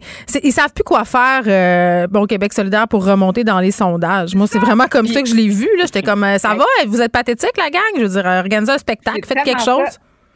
C'est ça. Donc, euh, vire dans le populisme, elle, elle aussi. Puis, euh, je trouve ça inacceptable et irresponsable de la part de Québec solidaire. Ah non, moi, j'étais déçue, là. J'étais déçue. Je vais faut prendre ma Mm. fin de semaine euh, pour m'en remettre, mais peut-être aussi euh, pour me remettre du commentaire de François Legault. Je pense que c'était envers Christine Labrie, là, quand elle a proposé Oui. des motions en lien avec ma place euh, en garderie. Euh, peut-être nous résumer un peu, Marc-André, ce qui s'est passé. Très déçu, notre premier ministre. Ben, effectivement, hier, c'est dans un échange là, au Salon Bleu. Puis là, euh, il y, a- il y a tout ce questionnement-là là, euh, depuis le début de la semaine un peu sur, tu sais, on parle des places en garderie, donc euh, les femmes surtout, il y a des hommes aussi qui sûrement qui sont touchés par ça, mais euh, tu sais, qui, qui ont des Toi, t'es de très revenus touché. Marc-André. T'es sur le CA de la garderie, je tiens à le Oui. dire. Exactement. Poste de- un poste de vice-président quand même. Oh, madame. wow! Prestigieux! Vous pouvez me vous voyez, s'il vous plaît. Oui. Euh, mais euh, donc ça, Mme Labrie pose une question par rapport aux, familles qui sont touchées, qui perdent des revenus parce qu'elles ne peuvent pas envoyer leur enfant dans des CPE, parce que le réseau n'est pas achevé, tout ça. Puis à la fin, là, il y a M. Legault le traité de Mère Teresa. Euh, fait que là, c'est rendu que Mère Teresa, c'est un insulte. ouais, c'est ça, c'est un peu bizarre. ça. Ouais, Ouais. malgré que quand tu lis sa biographie, Mère Teresa, là, c'est Oui, pas 100%. c'est pas tout à fait là, une euh, sainte à 100% on va se le dire. non, c'est ça. C'est pas 100% correct son parcours, puis tout ça, puis ça a l'air qu'elle traitait mal là, c'est, les gens autour d'elle, mais bon, ça c'est un autre Elle était toxique. Mère Teresa, c'est terrible. On en Oui. parlera plus tard. Oui, OK. Et euh, c'est une mauvaise semaine pour M. Legault. Mm. C'est ça, l'hydroélectricité, là, euh, tu sais, Marie-Victorin, il faut voter du bon bord, tu sais, ça prend une, dé- une députée caquiste au pouvoir, tu sais. Hey, Bon, Gabriel Nadeau-Dubois va ressortir son chandail de Duplessis. Il faut qu'il fasse attention. ben, c'est ça. Non, c'était pas, c'était pas une bonne semaine. C'est la rentrée, c'est euh, dernière session avant la campagne. euh, puis c'est, c'est François Legault qu'on n'aime pas. Là. C'est Mère Teresa. C'est bon. Là, c'est sûr que les Québec solidaires sont là. Bon, mais c'est un, c'est un anti-féministe puis tout ça. Ben là. oui, Bon, mais il est déjà fatigué, M. Legault. Qu'est-ce qui se passe? Il est déjà irrité. Ben là, ben, qu'ils nous envoient des chèques. Moi, j'attends mes chèques. Fait qu'ils nous envoient des chèques. Il est fatigué, qu'ils nous envoient des chèques. Oui. Ben écoute, le chèque est dans mal, hein, comme ils disent. On Ben, l'attend. moi, je ben là, je fais la chronique à côté de, le- de ma boîte postale là, communautaire. Ah oui? T'attends? Ben oui. Ben, ça Ben, va tout changer. Il paraît aussi euh, que le couponing, euh, Marc-André, c'est ce qui nous attend. Donc, euh, Elsie, je sais pas si t'es à tes ciseaux en ce moment. Là. Moi, ça va me prendre pas mal plus que ça pour que je, découpe des petits carrés Oh. dans un circulaire. Mais voilà. Bon, écoute, c'est euh, peut-être une semaine. euh, je sais pas si Mercure rétrograde. J'ai pas vérifié, mais C'était bizarre. c'est le oui, printemps. c'est la Écoute, c'est la fièvre Ah. du printemps. On va mettre ça. ça. sur le dos de cette euh, chose qui est très bien documentée par ailleurs. Je vais vous souhaiter une excellente fin de semaine et on va se retrouver lundi. À lundi. Bon week-end. Bye bye. Vous écoutez Geneviève Peterson. Cube Radio. Je vous l'ai dit que c'était une semaine bizarre. là. Donc, euh, Gab, euh, on la retrouve maintenant au lieu d'habituellement après notre segment d'LCN. Soyez pas mêlés. Là. Vous venez pas de hein, faire un voyage dans le futur puis on vient de rater un bout d'émission. Là. Elle est là. Salut, Gab. Salut. Je t'écoutais un peu plus tôt, hein. C'est pas Mercure rétrograde, mais c'était la pleine lune. Donc Ah, peut-être que c'est ça explique des choses. ça qui se passe. C'est pour ça que M. Legault se comporte en goujat. Bon, alors, on parle d'une Olympienne euh, pauvre. Non, mais c'est terrible. Elle a cassé sa médaille. Ça, c'est ça. C'est. Écoute, oui. quand t'as tout fait puis que t'as casse, c'est un signe, ça aussi, hein, qu'il se passe de quoi avec les planètes. Ben exact. Donc on parle de euh, Jill Saunier euh, qui a gagné bon sa première médaille olympique avec euh, l'équipe féminine de hockey Canada il y a quelques semaines aux Jeux olympiques de Pékin. Et euh, il faut savoir que Jill, elle, elle, elle garde sa médaille avec elle. Elle est comme tellement fière, elle Mm. peut pas juste l'accrocher sur son mur ou la faire encadrer ou je ne sais trop. Elle la traîne partout avec elle dans sa sacoche. Non, c'est cute, pour vrai. Je trouvais ça vraiment cute et elle a affirmé qu'elle se retient de ne pas la montrer à tout bout de champ. Mais pourquoi elle se retient? Moi, je m'attais près dans le front. pour vrai, je serais tellement fière. Moi, je la porterais par-dessus mon manteau. Écoute, Ben euh, oui. euh, on la comprend, là, d'être fière. Et là, par contre, je ne sais pas si c'est parce qu'elle la traîne partout avec elle, mais sa médaille a cassé. C'est Euh, donc bien une médaille cheap. On l'a-tu fait faire en Chine, coudon? Ben, il y a peut-être des chances. Faudrait vérifier euh, Hein? le made. On dirait que, étant donné que les jeux étaient là, il y a peut-être un petit, un petit indice quand même. Mais oui, mais là, elle racontait en fait qu'elle a prêté sa médaille à une madame qui voulait la mettre autour de son cou et que, bon, pour une raison inexpliquée, la partie qui Mm. retient la médaille au morceau de tissu s'est cassée. Mm, une et là, sorcière. la médaille est tombée, s'est mise à rouler au sol, Mm. euh, comme, euh, comme quand t'échappes une poignée de change, finalement. Une sorcière, assurément. C'était ma première option. Ben oui. Puis là, qu'est-ce qu'elle a fait, notre bonne vieille Jill? Ben écoute, moi je l'ai trouvée tellement relax. Elle est pleine de que- ressources, hein? Elle a gagné une médaille quand même. Ben, c'est ça. Elle a sans doute plus de sang-froid que, que moi. Et que, Mais, et que moi, réunis. Toi puis moi, réunis. Toi et moi réunis, effectivement. Elle a juste ri, tout simplement. Elle a rattrapé sa médaille, puis elle est partie à quincaillerie, toi, chose. Hum, attends, je vais me bercer un peu. Tu dis que tu vas te bercer. Oui, c'est parce que les chaises grincent, puis je mets de la pression sur le patronat pour qu'ils mettent du gigalo. Voilà, c'est terminé. Mais c'est Parce ça, que comme elle, la a médaille de Jill, j'ai peur de, de que la chaise casse. Tu comprends? Ben oui, je comprends. Ah, Ben oui, ben t'aurais juste à aller à la quincaillerie avec elle, finalement. Mais j'aimerais ça la rencontrer. Mais hey, moi, là, elle m'a tellement impressionnée, puis elle a l'air tellement fine, puis tellement relax, là, parce que en entrevue euh, sur le YouTube de SDPN, donc elle expliquait, ce- ce- elle racontait cette mésaventure-là, et elle disait qu'elle, tout bonnement, est allée à la quincaillerie la plus proche. Elle a demandé au commis de la colle à métal, mais elle arrivait... Elle a fait ça au maid. J'adore. Ben oui, puis là, elle arrivait comme pas à expliquer exactement, tu sais, quel Ouais. morceau elle voulait coller. Alors, elle a tout simplement sorti la médaille de sa sacoche. Et là, Imagine la face Tous du les- gars. mais c'est ça, tous les commis, tout, tout, tous les commis de la quincaillerie étaient comme, aïe, c'est une vraie médaille olympique, on pensait pas voir ça aujourd'hui. Donc, elle a créé une petite commotion euh, dans la quincaillerie et euh, beaucoup de bonheur, Bon. justement, aux employés qui pensaient pas voir une médaille olympique. J'aime tout dans cette histoire. Absolument, chaque détail, euh, j'ai tout aimé. Ben, OK. Puis en plus, elle a fait une bonne job parce que sa médaille, elle a réussi à la recoller, puis là, elle est comme neuve. Mais il faut qu'elle arrête de la prêter à des madames. Oui, Il y en a qui d'accord. ont, En même qui temps, ont pas beaucoup de bonnes intentions. Là. Non, mais si moi, je la croisais puis qu'elle m'offrait tenir sa médaille, je serais bien contente aussi. Fait que, tu sais, je, je veux comme pas qu'elle arrête tant que je l'ai pas rencontrée. Je comprends. Tu penses juste à toi, une égoïste. Oui, exact. Très égoïste. Tantôt, je parlais de l'inflation qui enfle et qui enfle et qui enfle. Et là, les gens, moi, les gens vont tellement trouver des façons pour troller l'inflation, tu sais, puis euh, essayer aussi de sauver des sous. Là, on parle d'un coup d'éclat, disons ça comme ça. Quelqu'un qui a décidé de ne plus prendre sa voiture et qui a choisi un autre moyen de transport? Oui, c'est un jeune Français de 21 ans qui est serveur dans une brasserie et qui a décidé de troquer euh, sa voiture contre son cheval pour, euh, euh, ben, à cause de la hausse du carburant hein, qui épargne pas les Français non plus. Donc, lui, il va travailler à cheval maintenant. Mais il me semble que j'aimerais mieux payer plus cher que m'occuper d'un cheval, mais ça, c'est juste moi. Pas- je trouve que le monde n'a pas de rapport. Tu sais, la fausse bonne idée. Hey, je vais y aller en cheval. Oups, il faut que je m'occupe du cheval, que je le nourrisse, que je le brosse et il fait caca un peu partout. Je sais pas. Ben, non, mais c'est ça. Lui, il est quand même conscient. C'était peut-être déjà un palefrenier, tu vas me dire. Là. Tu vas m'apprendre tout ça. Ben, c'est déjà un cavalier. Je déduis qu'il possédait déjà un cheval et qu'il s'est pas acheté un cheval pour l'occasion. c'est ça. Mais quand même, là, tu sais, il faut quand même préciser qu'il habite en région. Là. Il habite pas à Paris. Il se promène pas à Paris avec euh, sa jument. Là. Mais à Paris, Et tu peux te promener avec pas mal d'affaires. Tout le monde roule partout ses trottoirs. Ah ouais, euh, sens inverse, sens contraire. euh, les gens se débrouillent comme ils peuvent. Oui, oui, oui, mais il y a quand même, tu sais, il n'y a pas tant de moyens de transport animalier, disons. Achille, on t'a-tu déjà vu des gens se promener en chevaux à Paris? À part des Euh, policiers, là? Non, il me dit non. Il trouve il me hein? traite de raciste. Ah, il dit des calèches. Ouais, c'est pas Ah oui, Non. OK. Bon, j'essayais, on a quelqu'un ici euh, qui est français. Mais quand même, le. le, le C'est l'égérie. C'est l'égérie française de Cube. Ah oui, de Cube. Mais il doit quand même parcourir 15 kilomètres pour aller travailler. Et euh, d'habitude, en auto, ça y prend 10 minutes. Mais là, à cheval, on multiplie ça par 5 ou 6. Donc, ça y prend entre 50 et 60 minutes pour faire son trajet. Donc, quand même, euh, tu payes pas de gaz, mais euh, ça prend un petit peu plus de temps. Mais voilà, puis moi, j'étais quand même curieuse à savoir si c'était un projet à long terme. non, c'est sûr que euh, non. Là, combien de temps avant qu'il reprenne sa voiture? Là? Voyons qu'il va se taper tout ça, lui, là, jour et nuit, le cheval. Là, en plus, il va le mettre où? Il stationne où, son cheval? Il l'attache euh, avec son harnais à l'entrée du saloon, comme dans le temps de la, de la conquête américaine. Je veux dire, qu'est-ce qu'il fait?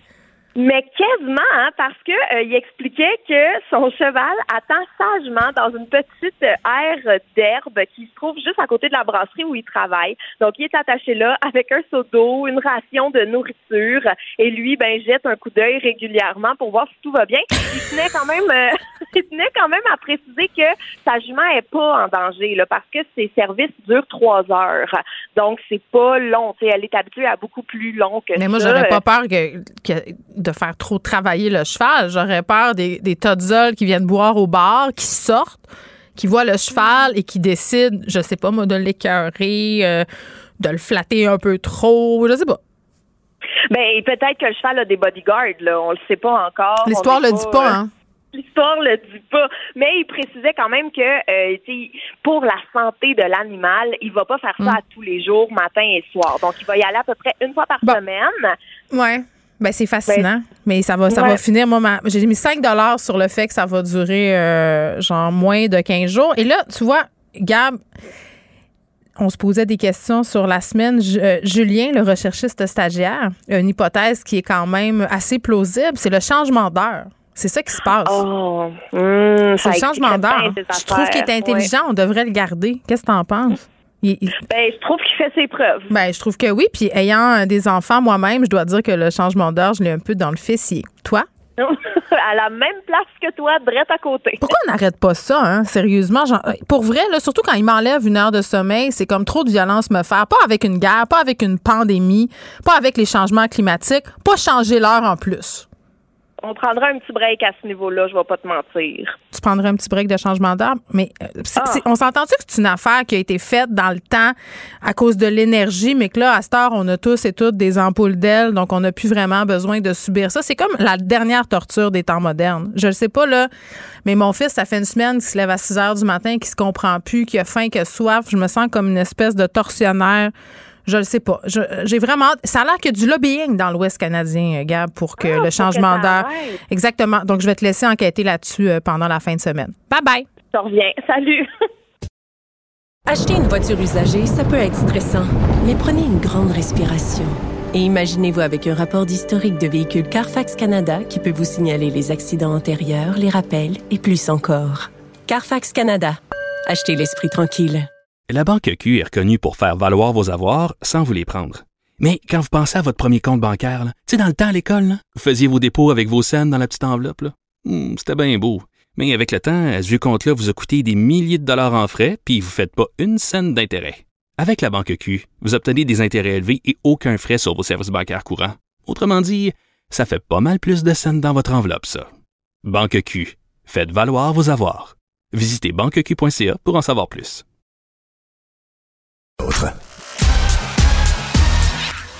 Geneviève Peterson.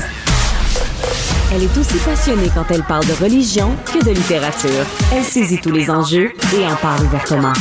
Vous écoutez Geneviève Peterson. Cube Radio. Cube Radio. En direct à LCN. 14h30, Geneviève Peterson qui est avec nous. Bon après-midi. Salut Raymond. La nourriture, on en parle beaucoup, coûte de plus en plus cher. Et là, il y a un sondage aujourd'hui, un sondage léger, qui dit que 87 des Québécois prévoient acheter des articles moins coûteux à l'épicerie. Certains se demandent même si l'utilisation des coupons, Geneviève, pourrait pas être une avenue intéressante pour bien des gens. ça te démontre à quel point on est dans une grande détresse, qu'on soit, soit rendu à se dire qu'on va utiliser les coupons. Non, je blague, je sais quand même que les coupons, ça fait économiser des gens. Sauf que, je sais pas pour toi, mais moi, ça, ça j'ai tout le temps l'impression que les coupons, c'est une espèce de job à temps plein. C'est-à-dire qu'il faut passer énormément de temps à découper, euh, à emmagasiner les coupons sur notre téléphone intelligent.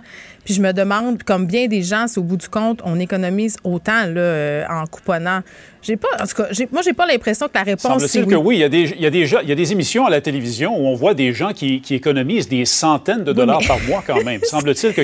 Mais vous avez raison, il faut s'y mettre vraiment à temps plein. Bien, c'est une émission aussi. Hein? Donc, c'est des gens qui sont des, des, des, chefs de file en la matière du coupon. C'est ce que j'ai envie de dire. Experts. Oui, mais, mais c'est vrai, par contre, je fais des blagues euh, avec le fait qu'on soit rendu à vouloir peut-être couponner. Là, euh, moi, je le remarque vraiment, le prix, puis tout le monde, c'est ça. Là, tu vas à l'épicerie, c'est rendu que trois sacs, ça coûte, je sais pas moi, 200 dollars, puis t'as pas des affaires luxueuses dans le sac, tu t'es pas non plus énervé tant que ça, t'as pas tant de viande. Puis on est en train, tout le monde, de chercher des solutions, puis c'est un peu frustrant parce que moi, j'ai l'impression que tout le temps, la solution, faut qu'elle vienne de moi. C'est moi qu'il faut qu'ils apprennent à faire des recettes moins coûteuses, qu'ils apprennent à aimer les légumineuses, puis le tofu. Euh, alors que finalement, le problème, il est quand même euh, plus grand que moi. Je veux dire, les grandes bannières, euh, quand même, euh, pourraient Hein, contribuer un peu. Ils sont quand même pas déficitaires. Euh, il y a la crise de la main-d'œuvre qui aide pas aussi, le prix de l'essence. Donc, tout ça contribue. J'ai l'impression qu'on met la solution entre mes mains, entre mes mains à moi de, de consommatrice. Et ça, ça devient excessivement lourd à gérer, surtout pour les familles je trouve qu'en ce moment, les gens qui ont quand même beaucoup d'enfants, puis c'est mon cas, là, nous, est une famille de cinq recomposés, cinq enfants, là. Donc, ça mange des enfants. Moi, je les appelle affectueusement mes petits broyeurs à déchets. Euh, puis à un moment donné, euh, moi, j'étais une personne avant qui disait, bon, j'encourage le commerce local, je vais dans les petites fruiteries, les petites boulangeries. Mais maintenant, les grandes bannières où on peut faire justement des économies d'échelle, je les fréquente mais c'est un couteau à deux tranchants. C'est ça qu'elle révèle aussi, cette étude-là, c'est que l'économie d'échelle que tu fais quand tu achètes, par exemple, dans une grande bannière comme Costco, comme Walmart, mais c'est des, modèles qui imitent aussi encore euh, les épiceries maintenant parce que ça fonctionne. Je donne un exemple. Là, euh, tu t'en vas, puis c'est cinq boîtes de céréales pour tant. Puis là, tu dis, ben là, mes enfants, ils mangent des céréales à tous les matins, je vais m'en servir et tout ça. Tu finis peut-être par en perdre des céréales. Ou euh, à guichet par le prix avantageux, tu achètes des affaires que tu n'achèterais pas autrement. Puis là, tu te ramasses avec 52 antisudorifiques, Raymond, dans ton sous-sol. Parce que ça Ouais, prend de la place ça pour entreposer tout ça. Ben, Ça prend de la place, puis ça prend l'argent. Ça prend un fonds de roulement. C'est pas tout le monde qui a 500 dollars à aller mettre dans une grande bannière pour accumuler des denrées. Vraiment pas, là. Et moi, il y a une donnée qui me surprend, Geneviève, c'est que les jeunes, semble-t-il, sont plus enclins que les personnes plus âgées à utiliser des coupons. Ben, moi aussi, ça me Pour sur- vrai? ben, moi aussi, ça m'a surprise. Puis j'ai l'impression qu'on a un peu un préjugé. Tu sais, quand on pense au couponing, on pense. Puis là, je m'excuse, je dis ça en, en tout. Je veux dire, en tout respect, moi, je pense à une madame d'un certain âge, qui est peut-être à la retraite, là, elle découpe ses petits coupons.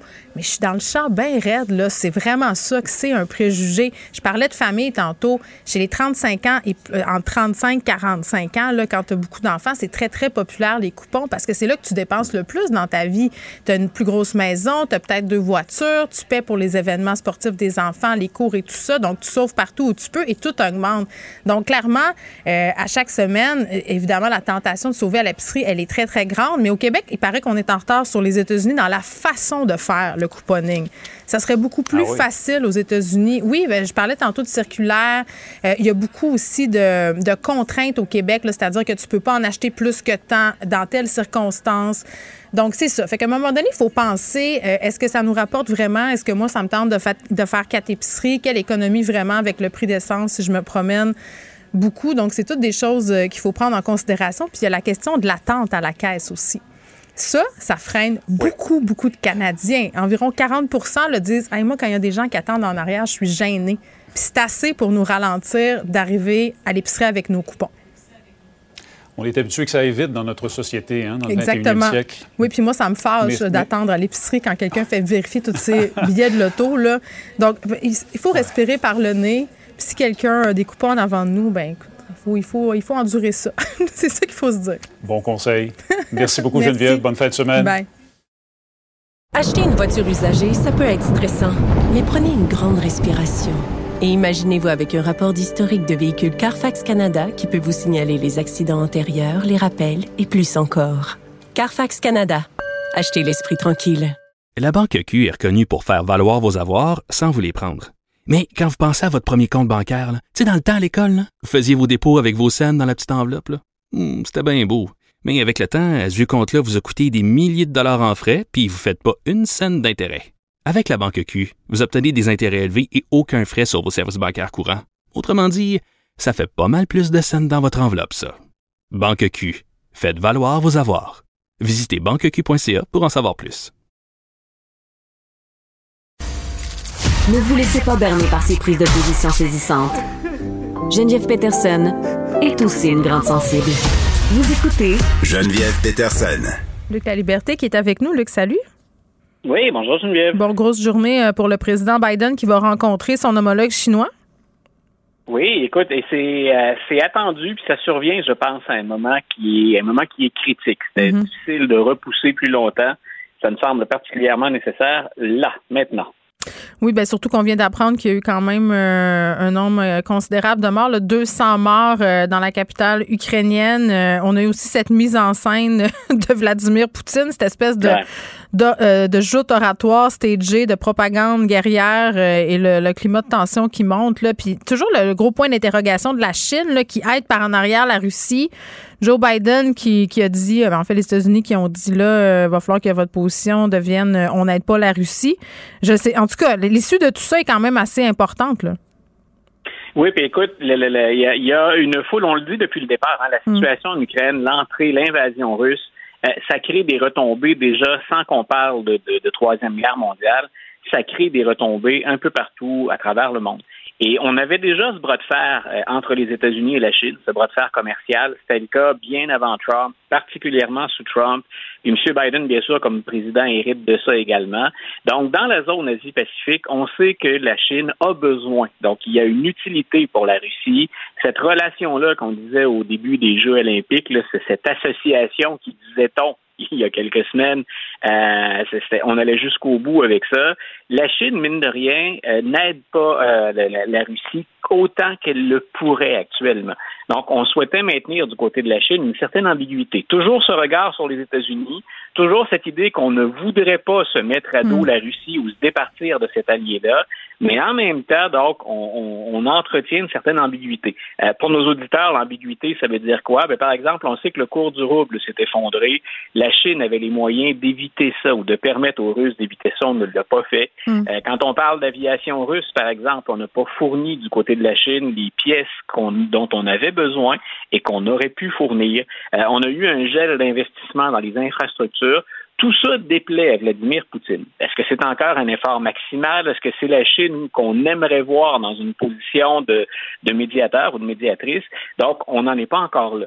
En même temps, je répète, ce que Xi Jinping ne fera assurément pas, un, c'est nuire à ses projets à moyen et à long terme à lui, mais de l'autre côté, il n'est pas question non plus qu'il laisse les États-Unis lui donner le pion ou qu'il perde la face euh, devant, le, le- devant les États-Unis. Donc, M. Biden sait qu'il a des limites. Moi, je pense que ce qu'il veut faire d'abord et avant tout, c'est prendre la température de l'eau. Grosso modo, tenter de déceler jusqu'où ils sont prêts, les Chinois, à tolérer euh, le comportement de Vladimir Poutine avant de dire, en très, très mauvais québécois, en très mauvais Mm. français, on tire la plug. Ça fait quelques fois, Luc, que je vois passer euh, des commentaires sur les réseaux sociaux à propos de cette athlète américaine euh, qui est toujours en Ouais. détention en Russie. Je crois, puis là, corrige-moi si je me trompe, que son incarcération a commencé comme un mois avant l'invasion de l'Ukraine. Et là, il y a des gens qui disent pourquoi on parle pas de cette histoire-là dans les médias davantage? Est-ce qu'il y a une question de racisme aussi derrière tout ça euh, de la part des Russes? Donc, beaucoup de questions. Je vois ça passer vraiment depuis quelques jours, là. Ouais. Voilà, c'est une joueuse, euh, c'est une joueuse de basket qui est qui est noire. Tu viens de faire référence au racisme. Et de mémoire, elle a une conjointe. Donc, euh, en, en URSS, ben, en URSS, vois le vilain lapsus. En Russie, donc, euh, c'est pas. Oui. je, je vis vraiment dans le passé. Oui, ben, peut-être aussi dans le Donc- futur, on ne sait pas. Quand on regarde donc du côté de la Russie, euh, on sait que c'est une des choses d'ailleurs qui attire euh, aux États-Unis une certaine population, certains électeurs américains, c'est que c'est comme le dernier bastion finalement de la supériorité blanche, hein, puis des bonnes vieilles valeurs conservatrices de certains Américains. Donc, cette joueuse de basket, non seulement est-elle noire, non seulement est-elle, euh, pour ce qu'on en sait, homosexuelle, ce dont on ne parlerait pas ici, mais qui devient peut-être euh, un Oui, élément qui devient un sujet là-bas. Ouais, ouais. Voilà. Donc, euh, elle a été arrêtée parce que, semble-t-il, elle voyageait et qu'elle aimait bien vapoter du, du pot à l'occasion. Euh, elle est derrière les barreaux pour ça. Euh, effectivement, la sanction, elle est sévère parce que ce qu'on annonçait hier, c'est qu'on va prolonger euh, donc sa sentence. Elle est en prison. Pour ce qu'on en sait, parce qu'on établit des contacts avec elle, elle se porte bien. Euh, on disait, c'était presque à la blague, elle mesure 6 pieds 7, que jusqu'à maintenant, son principal inconfort, c'est la grandeur des lits en prison. Euh, mais comme on l'arrête jusqu'au mois de mai, elle va être détenue jusqu'à ce moment-là, puis qu'on n'a pas de, on, on donne pas l'impression de vouloir fléchir sur la sentence ou la durée de la détention. On a peur qu'elle devienne, comme c'était le cas des deux Michael en Chine, par exemple, euh, qu'elle devienne finalement détenue de façon prolongée euh, pour punir ou pour exercer des pressions sur le gouvernement américain. Euh, M. Poutine s'en fâchera pas dans ce genre de détails-là. Si on lui dit euh, on détient un Russe chez nous, on sait très bien que ce ne sera pas la même chose du côté occidental ou du côté américain. Si on dit on a une citoyenne américaine qu'on détient ici euh, et dont on pourrait éventuellement être sans nouvelles, ce ne serait pas la première fois qu'une telle chose se produit. Donc, quand on dit que l'entourage de cette joueuse-là est, est sur les dents, je pense qu'on a raison de le faire. On a reconnu qu'elle transportait effectivement avec elle une faible quantité de, de marijuana. Donc, c'est pas ça qu'on remet en question. C'est de dire, considérant l'offense, puis considérant ce qui se passe sur le terrain actuellement, on trouve que c'est démesuré comme, comme sentence, puis elle devrait être libérée. La Russie euh, pratique-t-elle ou est-elle toujours un État de droit? Ben, Mais là, une grande question pas, qu'on hein, se pose pas. Écoute, je vais me demander ça en fin de semaine. Euh, le CRTC ici a tiré la plug euh, sur certains canaux, si on veut, de diffusion pro-russe. Aux États-Unis, euh, bon, on on n'a pas cette tactique. euh, je ne sais pas s'il y a l'équivalent du CRTC là-bas. là. J'imagine que oui, quoique ça se pourrait qu'avec le free speech, non. Euh, un média américain qui continue de diffuser de la propagande russe, on fait quoi avec ça? Ben, il devrait faire quoi avec ça? Parce que nous, on n'a pas grand pouvoir, tu vas me dire. là. Voilà, écoute, c'est Radio Sputnik qui réussit encore à entretenir une émission pour une dans une station privée euh, dans une petite ville du Missouri. Si nos auditeurs veulent savoir ça a l'air de quoi, euh, moi j'utilise parfois une application gratuite qui s'appelle Radio Garden qui nous permet d'aller écouter des stations un peu partout dans le monde. Donc, on, on, on nous fournit une carte du monde, puis il s'agit de trouver l'endroit, la bonne ville. Donc, euh, c'est c'est dans la ville de Liberty, au Missouri, où il y a une station privée. Si jamais vous, vous, vous allez vous, vous livrer à une écoute de cette station-là, c'est une station très conservatrice aux États-Unis. Et vous allez entendre parler de religion, vous allez entendre parler de Dieu, vous allez entendre parler de sujets de la droite dite C'est tous mes sujets aux préférés. Ouais, ben voilà, c'est c'est c'est pas nécessairement pour ça que je participe ou que j'écoute une. Donc, euh, l'émission s'appelle, si jamais ça vous intéresse, l'émission s'appelle Fault Line. Donc, c'est ligne de faille, si on veut, ou traduit vraiment littéralement ligne de, de ligne de faute. Euh, et le, le propriétaire de la station dit, euh, ben moi, j'ai de la difficulté à boucler mon budget. C'est une toute petite station privée. Ouais. Puis il dit, ben écoutez, je fais de l'argent avec ça. Par contre, on a exercé des pressions. Il y a une association des diffuseurs aux États-Unis, la NAB, la National Association of Broadcasting, qui, elle, exerce des pressions pour dire ça n'a aucun sens. Vous êtes dans les derniers. Euh, à ma connaissance, à moi, c'est la seule station de radio qui diffuse ce genre d'émission-là, qui carrément est de la propagande. Si vous voulez vraiment la copie carbone de ce qu'on fait, c'est-à-dire hein, l'opposé de, de, de, ce qu'on a comme discours, peu importe où vous prenez votre information au Québec, euh, allez chercher ça. Donc, on, on est vraiment là en territoire très, très pro euh, Vladimir Poutine. Euh, c'est la Russie là-dedans qui est lésée et qui se venge de manière légitime, qui va récupérer son Mm. droit et protéger ses frontières. Euh, on ne considère pas du tout euh, ce que nous, on est en train d'appeler un génocide, ou encore le président Biden, lui, Ouais. pas gêné hier quand il dit que Vladimir Poutine, finalement, est un meurtrier. Oui, un criminel de guerre, en fait. Un C'est ce criminel qu'il de a guerre, dit. voilà. Puis on se rappelle quand même, là, que, parce qu'on vit beaucoup de moments ensemble, là, que tout récemment, on parlait du fait que Joe Biden avait traité M. Poutine d'assassin. C'était avant Ouais. le conflit russo-ukrainien. Oui. Voilà, puis écoute, il, il s'agit de regarder un peu ce qu'on fait. Les, je trouve qu'il y a beaucoup de confusion là-dedans autour. Moi, ça m'étonne ici puis aux États-Unis euh, les appuis que peut recevoir Vladimir Poutine. Hmm. Euh, si on fait la genèse de ce conflit-là, bien sûr qu'on va regarder la rivalité entre le monde occidental, entre l'OTAN puis la Russie, puis on pourra, le moment venu, donc établir des parts de responsabilité, des erreurs stratégiques. Mais quand on observe ce qui se passe sur le terrain depuis trois semaines, qu'on défende ce que fait Vladimir Poutine, là, je me dis, il y a, quelqu'un qui n'a pas compris. Il y a un feu à éteindre actuellement. Euh, il fait rage, puis c'est pas M. Poutine qui va l'éteindre de, de sitôt. Ben, au contraire, Donc, lui, il jette de Ben, l'huile voilà. dessus. OK. Constamment. Je merci, euh, Luc. Je te dis bon week-end. Je vais te souhaiter du sommeil, euh, vu que du sommeil, je sais plus parler. Du sommeil, étant donné que tu es un nouveau papa. Hein, c'est, ce dont le plus. euh, hein, c'est, ça que tu as besoin. C'est ce que j'ai envie de te dire. c'est le souhait idéal pour la fin de semaine. Exactement. Bon week-end. bye bye. Vous écoutez Geneviève Peterson. Cube Radio.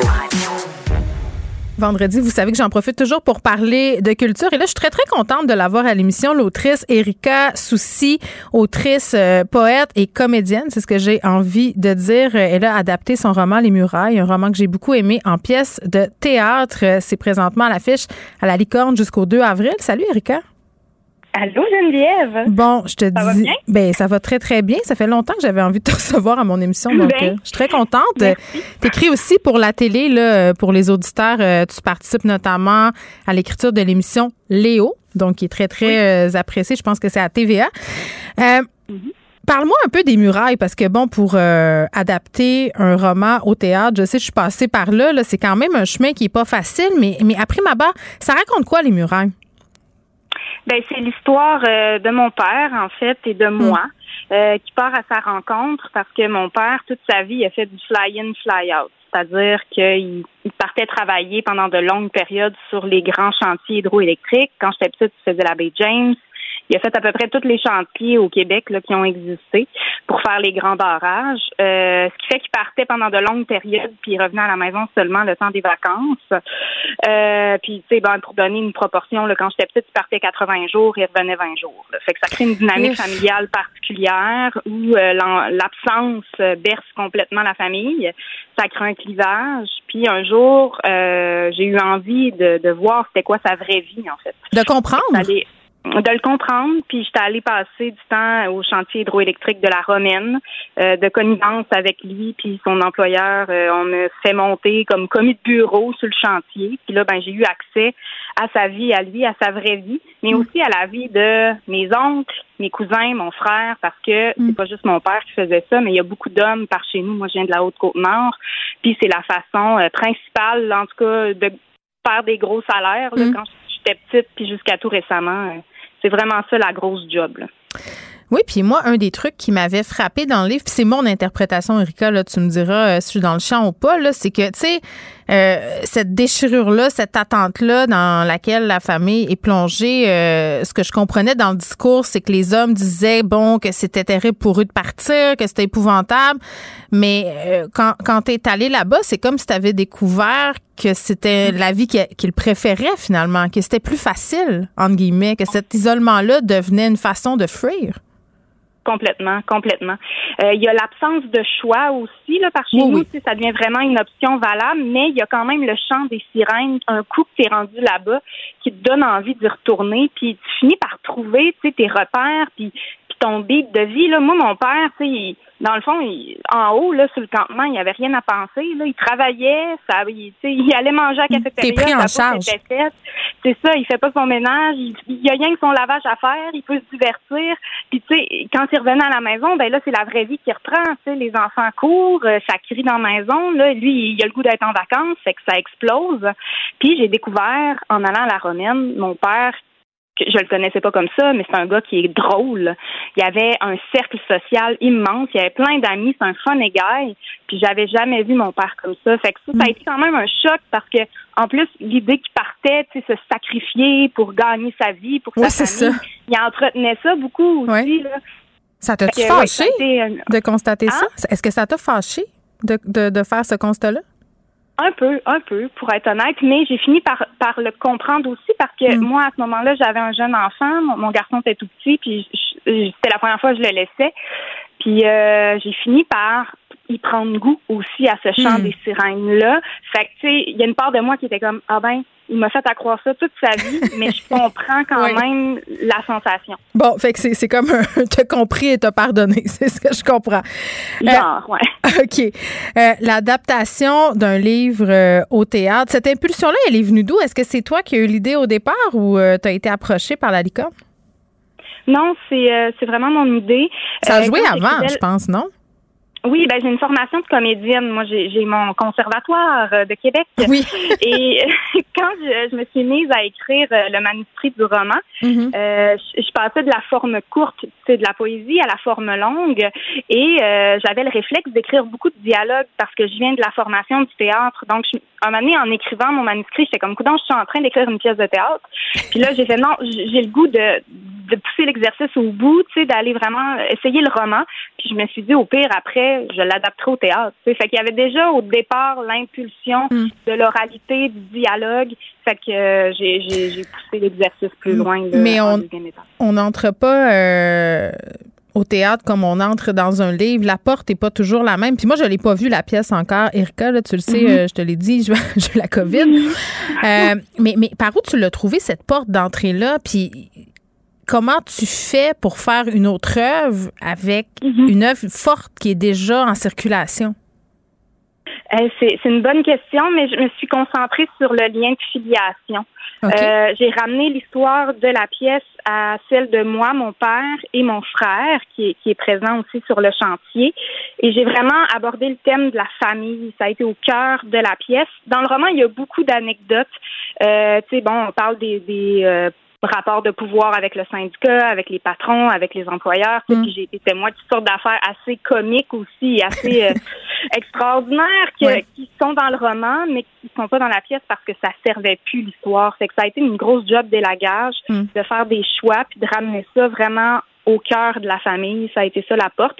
Puis je, puis je pense que ça nous ramène à, à la quête première de l'histoire qui est Mm. celle d'aller rencontrer mon père finalement. Puis se mettre en scène toi-même, euh, comment comment t'as trouvé ça? Parce que tu joues dedans, là. Oui, je joue mon propre rôle. Oui, ça doit être Euh, vraiment bizarre, ça. ben, Oui, ben, sais, en fait, c'est une reprise hein, en ce moment, la, la pièce Oui. à la licorne. On l'a, on l'a joué en 2019 euh, au Théâtre Périscope à Québec. Mhm.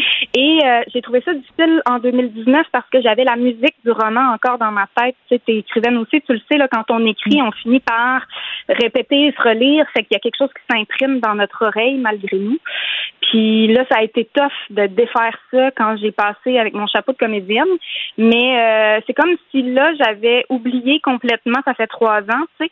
Donc, en reprenant les répétitions pour le faire à Montréal, tout d'un coup, cette musique-là n'existait plus. C'était comme redevenu frais.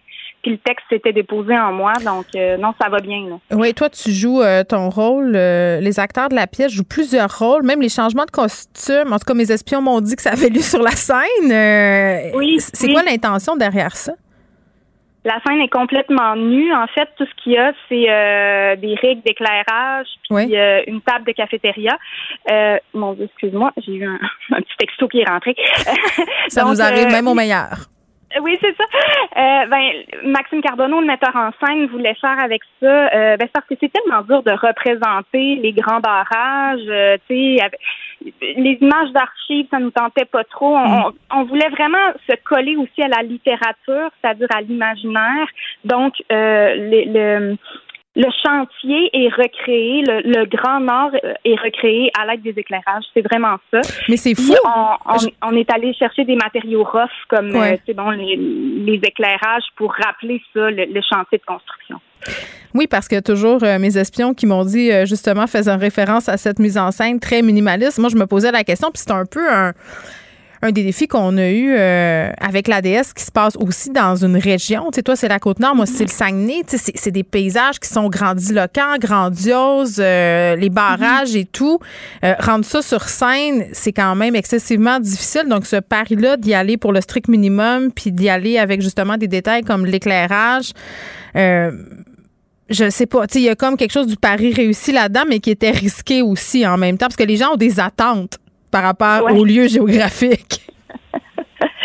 Oui, mais encore une fois, c'est ça, je pense que c'est aussi pour laisser la place à l'aspect littéraire de tout ça. ça. Quand on lit on- le livre, on se l'imagine, tu sais, on le Mm. voit pas. C'est tellement, le texte aussi des murailles est tellement planché des vaches, c'est des dialogues de l'ordre de l'ordinaire. Mm-hmm. Donc, si on est dans la représentation réaliste de tout ça, on se casse un peu la gueule parce qu'on ne s'élève pas. Tu sais, le but du théâtre, c'est de nous amener ailleurs, de, de rendre ça poétique. Mm. Donc, euh, je pense que c'était vraiment la meilleure façon d'y arriver. là. Ben, je, je fais du pouce un peu sur ce que tu dis là, sur les attentes, sur le côté réaliste des dialogues. Tout le temps la question de l'accent là, des gens aussi de ton coin, comment comment c'est perçu. Ça, c'est quelque chose que tu as en tête? Est-ce que tu dis, mettons, si les gens de la côte nord voyaient ça euh, ou leur réaction quand ils ont lu le livre? Ben, la réaction quand ont lu le livre, c'est, positif. Là, j'ai, Ouais. eu beaucoup de retours de gens qui s'étaient reconnus. Mm. Euh, écoute, on va le présenter hein, à Bécomo Ah, pour vrai? le mois prochain. Oui, oui, oui. Tu t'es-tu posé je- la question de l'accent? Ben, tu sais, euh, moi, je, moi, je l'ai, mon accent de la Côte-Nord, là, quand je joue, là, je, il réapparaît tout seul, mais tu sais comment c'est, hein, des fois, on passe, ah, ça revient, hein. Que- Exactement. moi, c'est la même affaire. Euh, fait qu'il y a ça qui se passe. Mais les autres comédiens, moi, j'ai pas essayé de. Tu sais, il y en a qui le font, qui sont plus à l'aise, d'autres qui sont moins à l'aise, puis ils ont plusieurs personnages à jouer. Fait que des Mhm. fois, l'accent est plus prononcé, tout ça. Euh, tu sais, moi, l'accent, il est écrit, là. On faut pas essayer de trop fabriquer ça parce que sinon, ça peut sonner faux. Fait que, euh, tu sais, c'est ça, on essaie vraiment de, de, de Mm. respecter le, le dialogue. Mais je t'avouerais que, tu sais, j'ai très hâte d'aller le présenter par chez nous, mais j'ai aussi très peur parce que, oui, c'est sûr que c'est confrontant. Je sais, il y a quelque chose de. T'es devant ton monde. Ben, nul n'est prophète en son pays. Tu sais, c'est un peu ça. J'ai bien hâte de voir. À qui le dis-tu? Euh, écoute, je, je m'en voudrais de pas te reparler de la lettre que tu as écrite à Bernard Rambaud-Gauthier. Ah oui. qui a re- non, mais ah, c'était en 2017 quand même que, que tu as écrit ce- cette missive euh, dans le Voir, Mm-hmm. le défunt Voir. Euh, cette lettre-là qui a refait surface euh, lors des dernières semaines avec le fameux convoi de la liberté, le Rambo qui était très présent sur la place publique. Il y a plein de gens qui ont ressorti ça des boulamites, euh, Mm. ta fabuleuse lettre. Est-ce que tu en as eu des échos? Euh, oui, ben ça s'est remis à, à spinner, comme on Oui. dit. Euh, j'ai, pas, eu quelques invitations pour la recommencer dans les journaux. Je l'ai pas fait, j'ai refusé parce que ben je trouvais que j'avais dit ce que j'avais à dire. Mais Rambo, il t'a-tu parlé? Ben non, là, il m'a parlé en 2017. En fait, il, pour la petite histoire, sais, en 2017, j'ai eu droit à euh, un du beau chantage émotif là, en me faisant dire euh, ben écoute, t'aurais dû m'appeler, t'as mon numéro de téléphone, euh, pourquoi t'as écrit ça publiquement? Euh, je suis pas fâchée contre toi, mais je suis très déçue. OK. Ouais, ouais, ouais.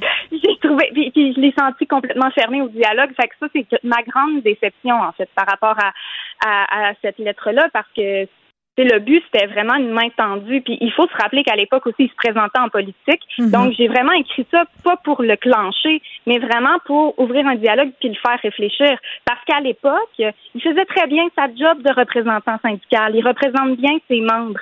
Mais là, tout d'un coup, ça devient quand tu te présentes en politique, c'est pas la même chose. Puis là, Non. encore une fois, avec le convoi des camionneurs, mais là, tout d'un coup, plus ça. Là. Ça devient comme une espèce d'idole. Puis Ben, une caricature de lui-même aussi, c'est ce que Ben, j'ai envie de dire. malheureusement, malheureusement. C'est très triste. Euh, oui, puis c'est quelqu'un qui a peur de l'autre, profondément peur de l'autre. Puis ça, c'est comme c'est un mur qui, qui, que tu peux pas défaire. Puis j'ai essayé de, de de voir l'humanité derrière ça. Puis en tout cas, il y a, il y a- il y a- il est tough à percer, Rambo. Le barrage de son cœur euh, est impénétrable pour faire euh, des Voilà. métaphores avec les murailles. Erika Soucy, c'est un plaisir euh, de te parler. Je rappelle que ta pièce est présentée jusqu'au 2 avril au Théâtre de la Licorne et je vais y aller dès que je peux. Ah, yeah! Bye bye. Merci beaucoup. Bye. Acheter une voiture usagée sans connaître son historique, ça peut être stressant. Mais prenez une pause. Et procurez-vous un rapport d'historique de véhicule Carfax Canada pour vous éviter du stress inutile. Carfax Canada. Achetez l'esprit tranquille. La Banque Q est reconnue pour faire valoir vos avoirs sans vous les prendre. Mais quand vous pensez à votre premier compte bancaire, tu sais, dans le temps à l'école, vous faisiez vos dépôts avec vos scènes dans la petite enveloppe. Hmm, C'était bien beau. Mais avec le temps, à ce compte-là vous a coûté des milliers de dollars en frais, puis vous ne faites pas une scène d'intérêt. Avec la Banque Q, vous obtenez des intérêts élevés et aucun frais sur vos services bancaires courants. Autrement dit, ça fait pas mal plus de scènes dans votre enveloppe, ça. Banque Q. Faites valoir vos avoirs. Visitez banqueq.ca pour en savoir plus. Joignez-vous à la discussion. Appelez ou textez le 187 Cube Radio 1877 827 2346. Hello. Culture et société. Bon, on va finir euh, cette semaine avec Anaïs qui nous va nous faire écouter des petites chansons. Plus ça avance, plus je suis énervée. Là, je suis comme dissipée. Il va falloir que tu me tiennes très serré aujourd'hui. Est-ce que c'est le printemps qui te fait cet effet-là, Geneviève? Mais je pense que c'est le troisième café. Je pense que c'est ça.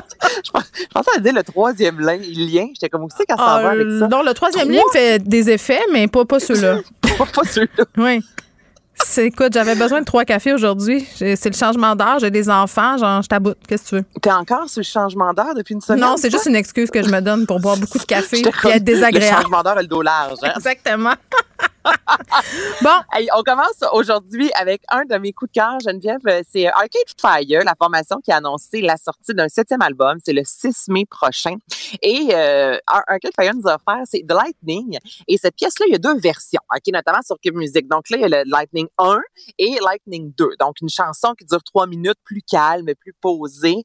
Et une autre version beaucoup plus up-tempo. Et le vidéoclip en soi, qui est en noir et blanc, qui dure près de 7 minutes, on a décidé de faire une longue, longue tune Avec ces deux tunes-là. Donc, moi, je fais entendre la, la- la version. euh, Mais pas la version de préfère. 7 minutes, là, parce qu'il reste pas Non. 7 minutes à l'émission. OK. Comme moi, j'ai j'ai pas fini, je finis de travailler avant 7 minutes. OK. je- Donc, on écoute Lightning.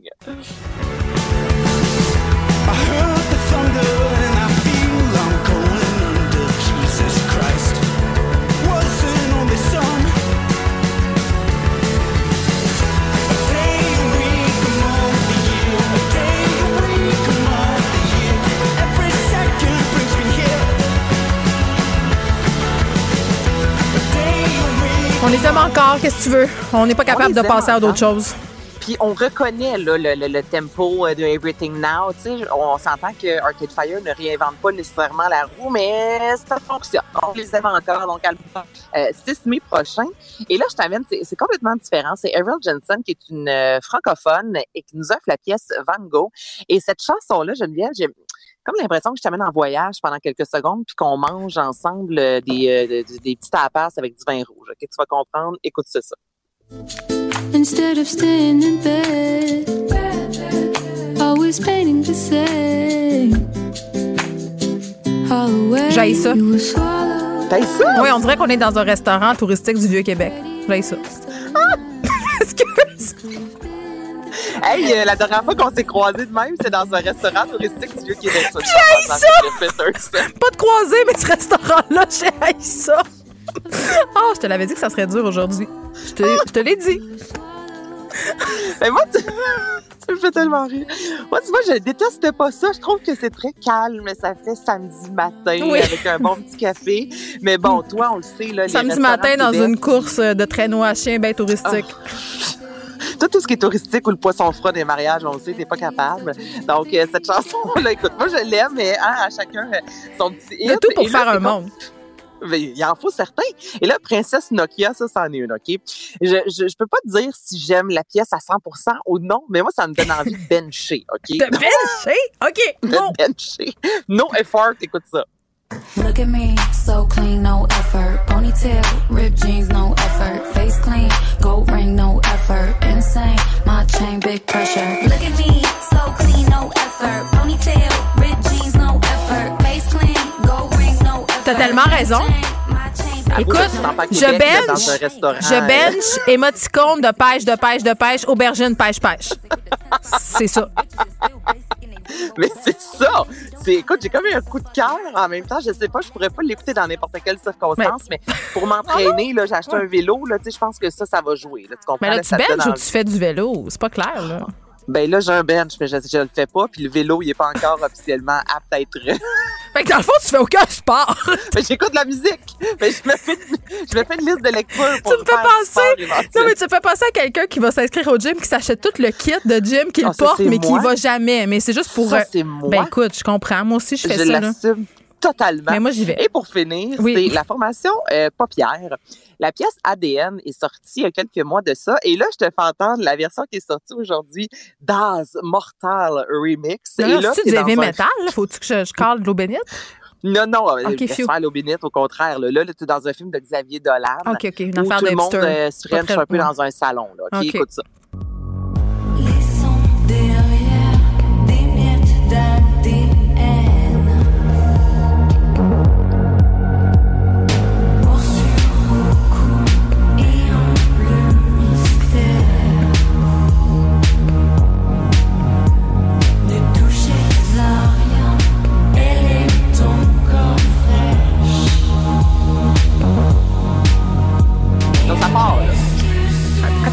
Un peu, Achille.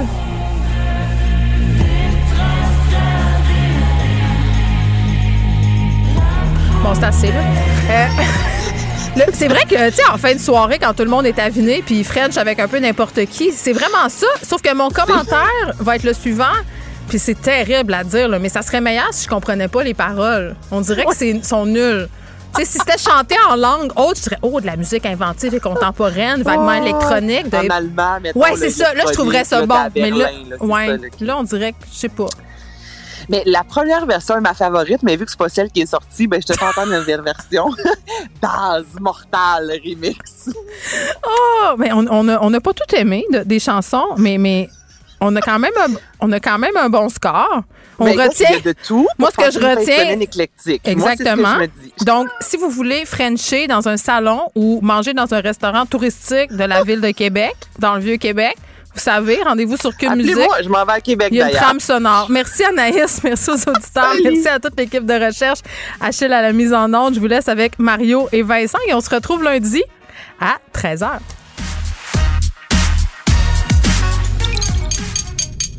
Cube Radio.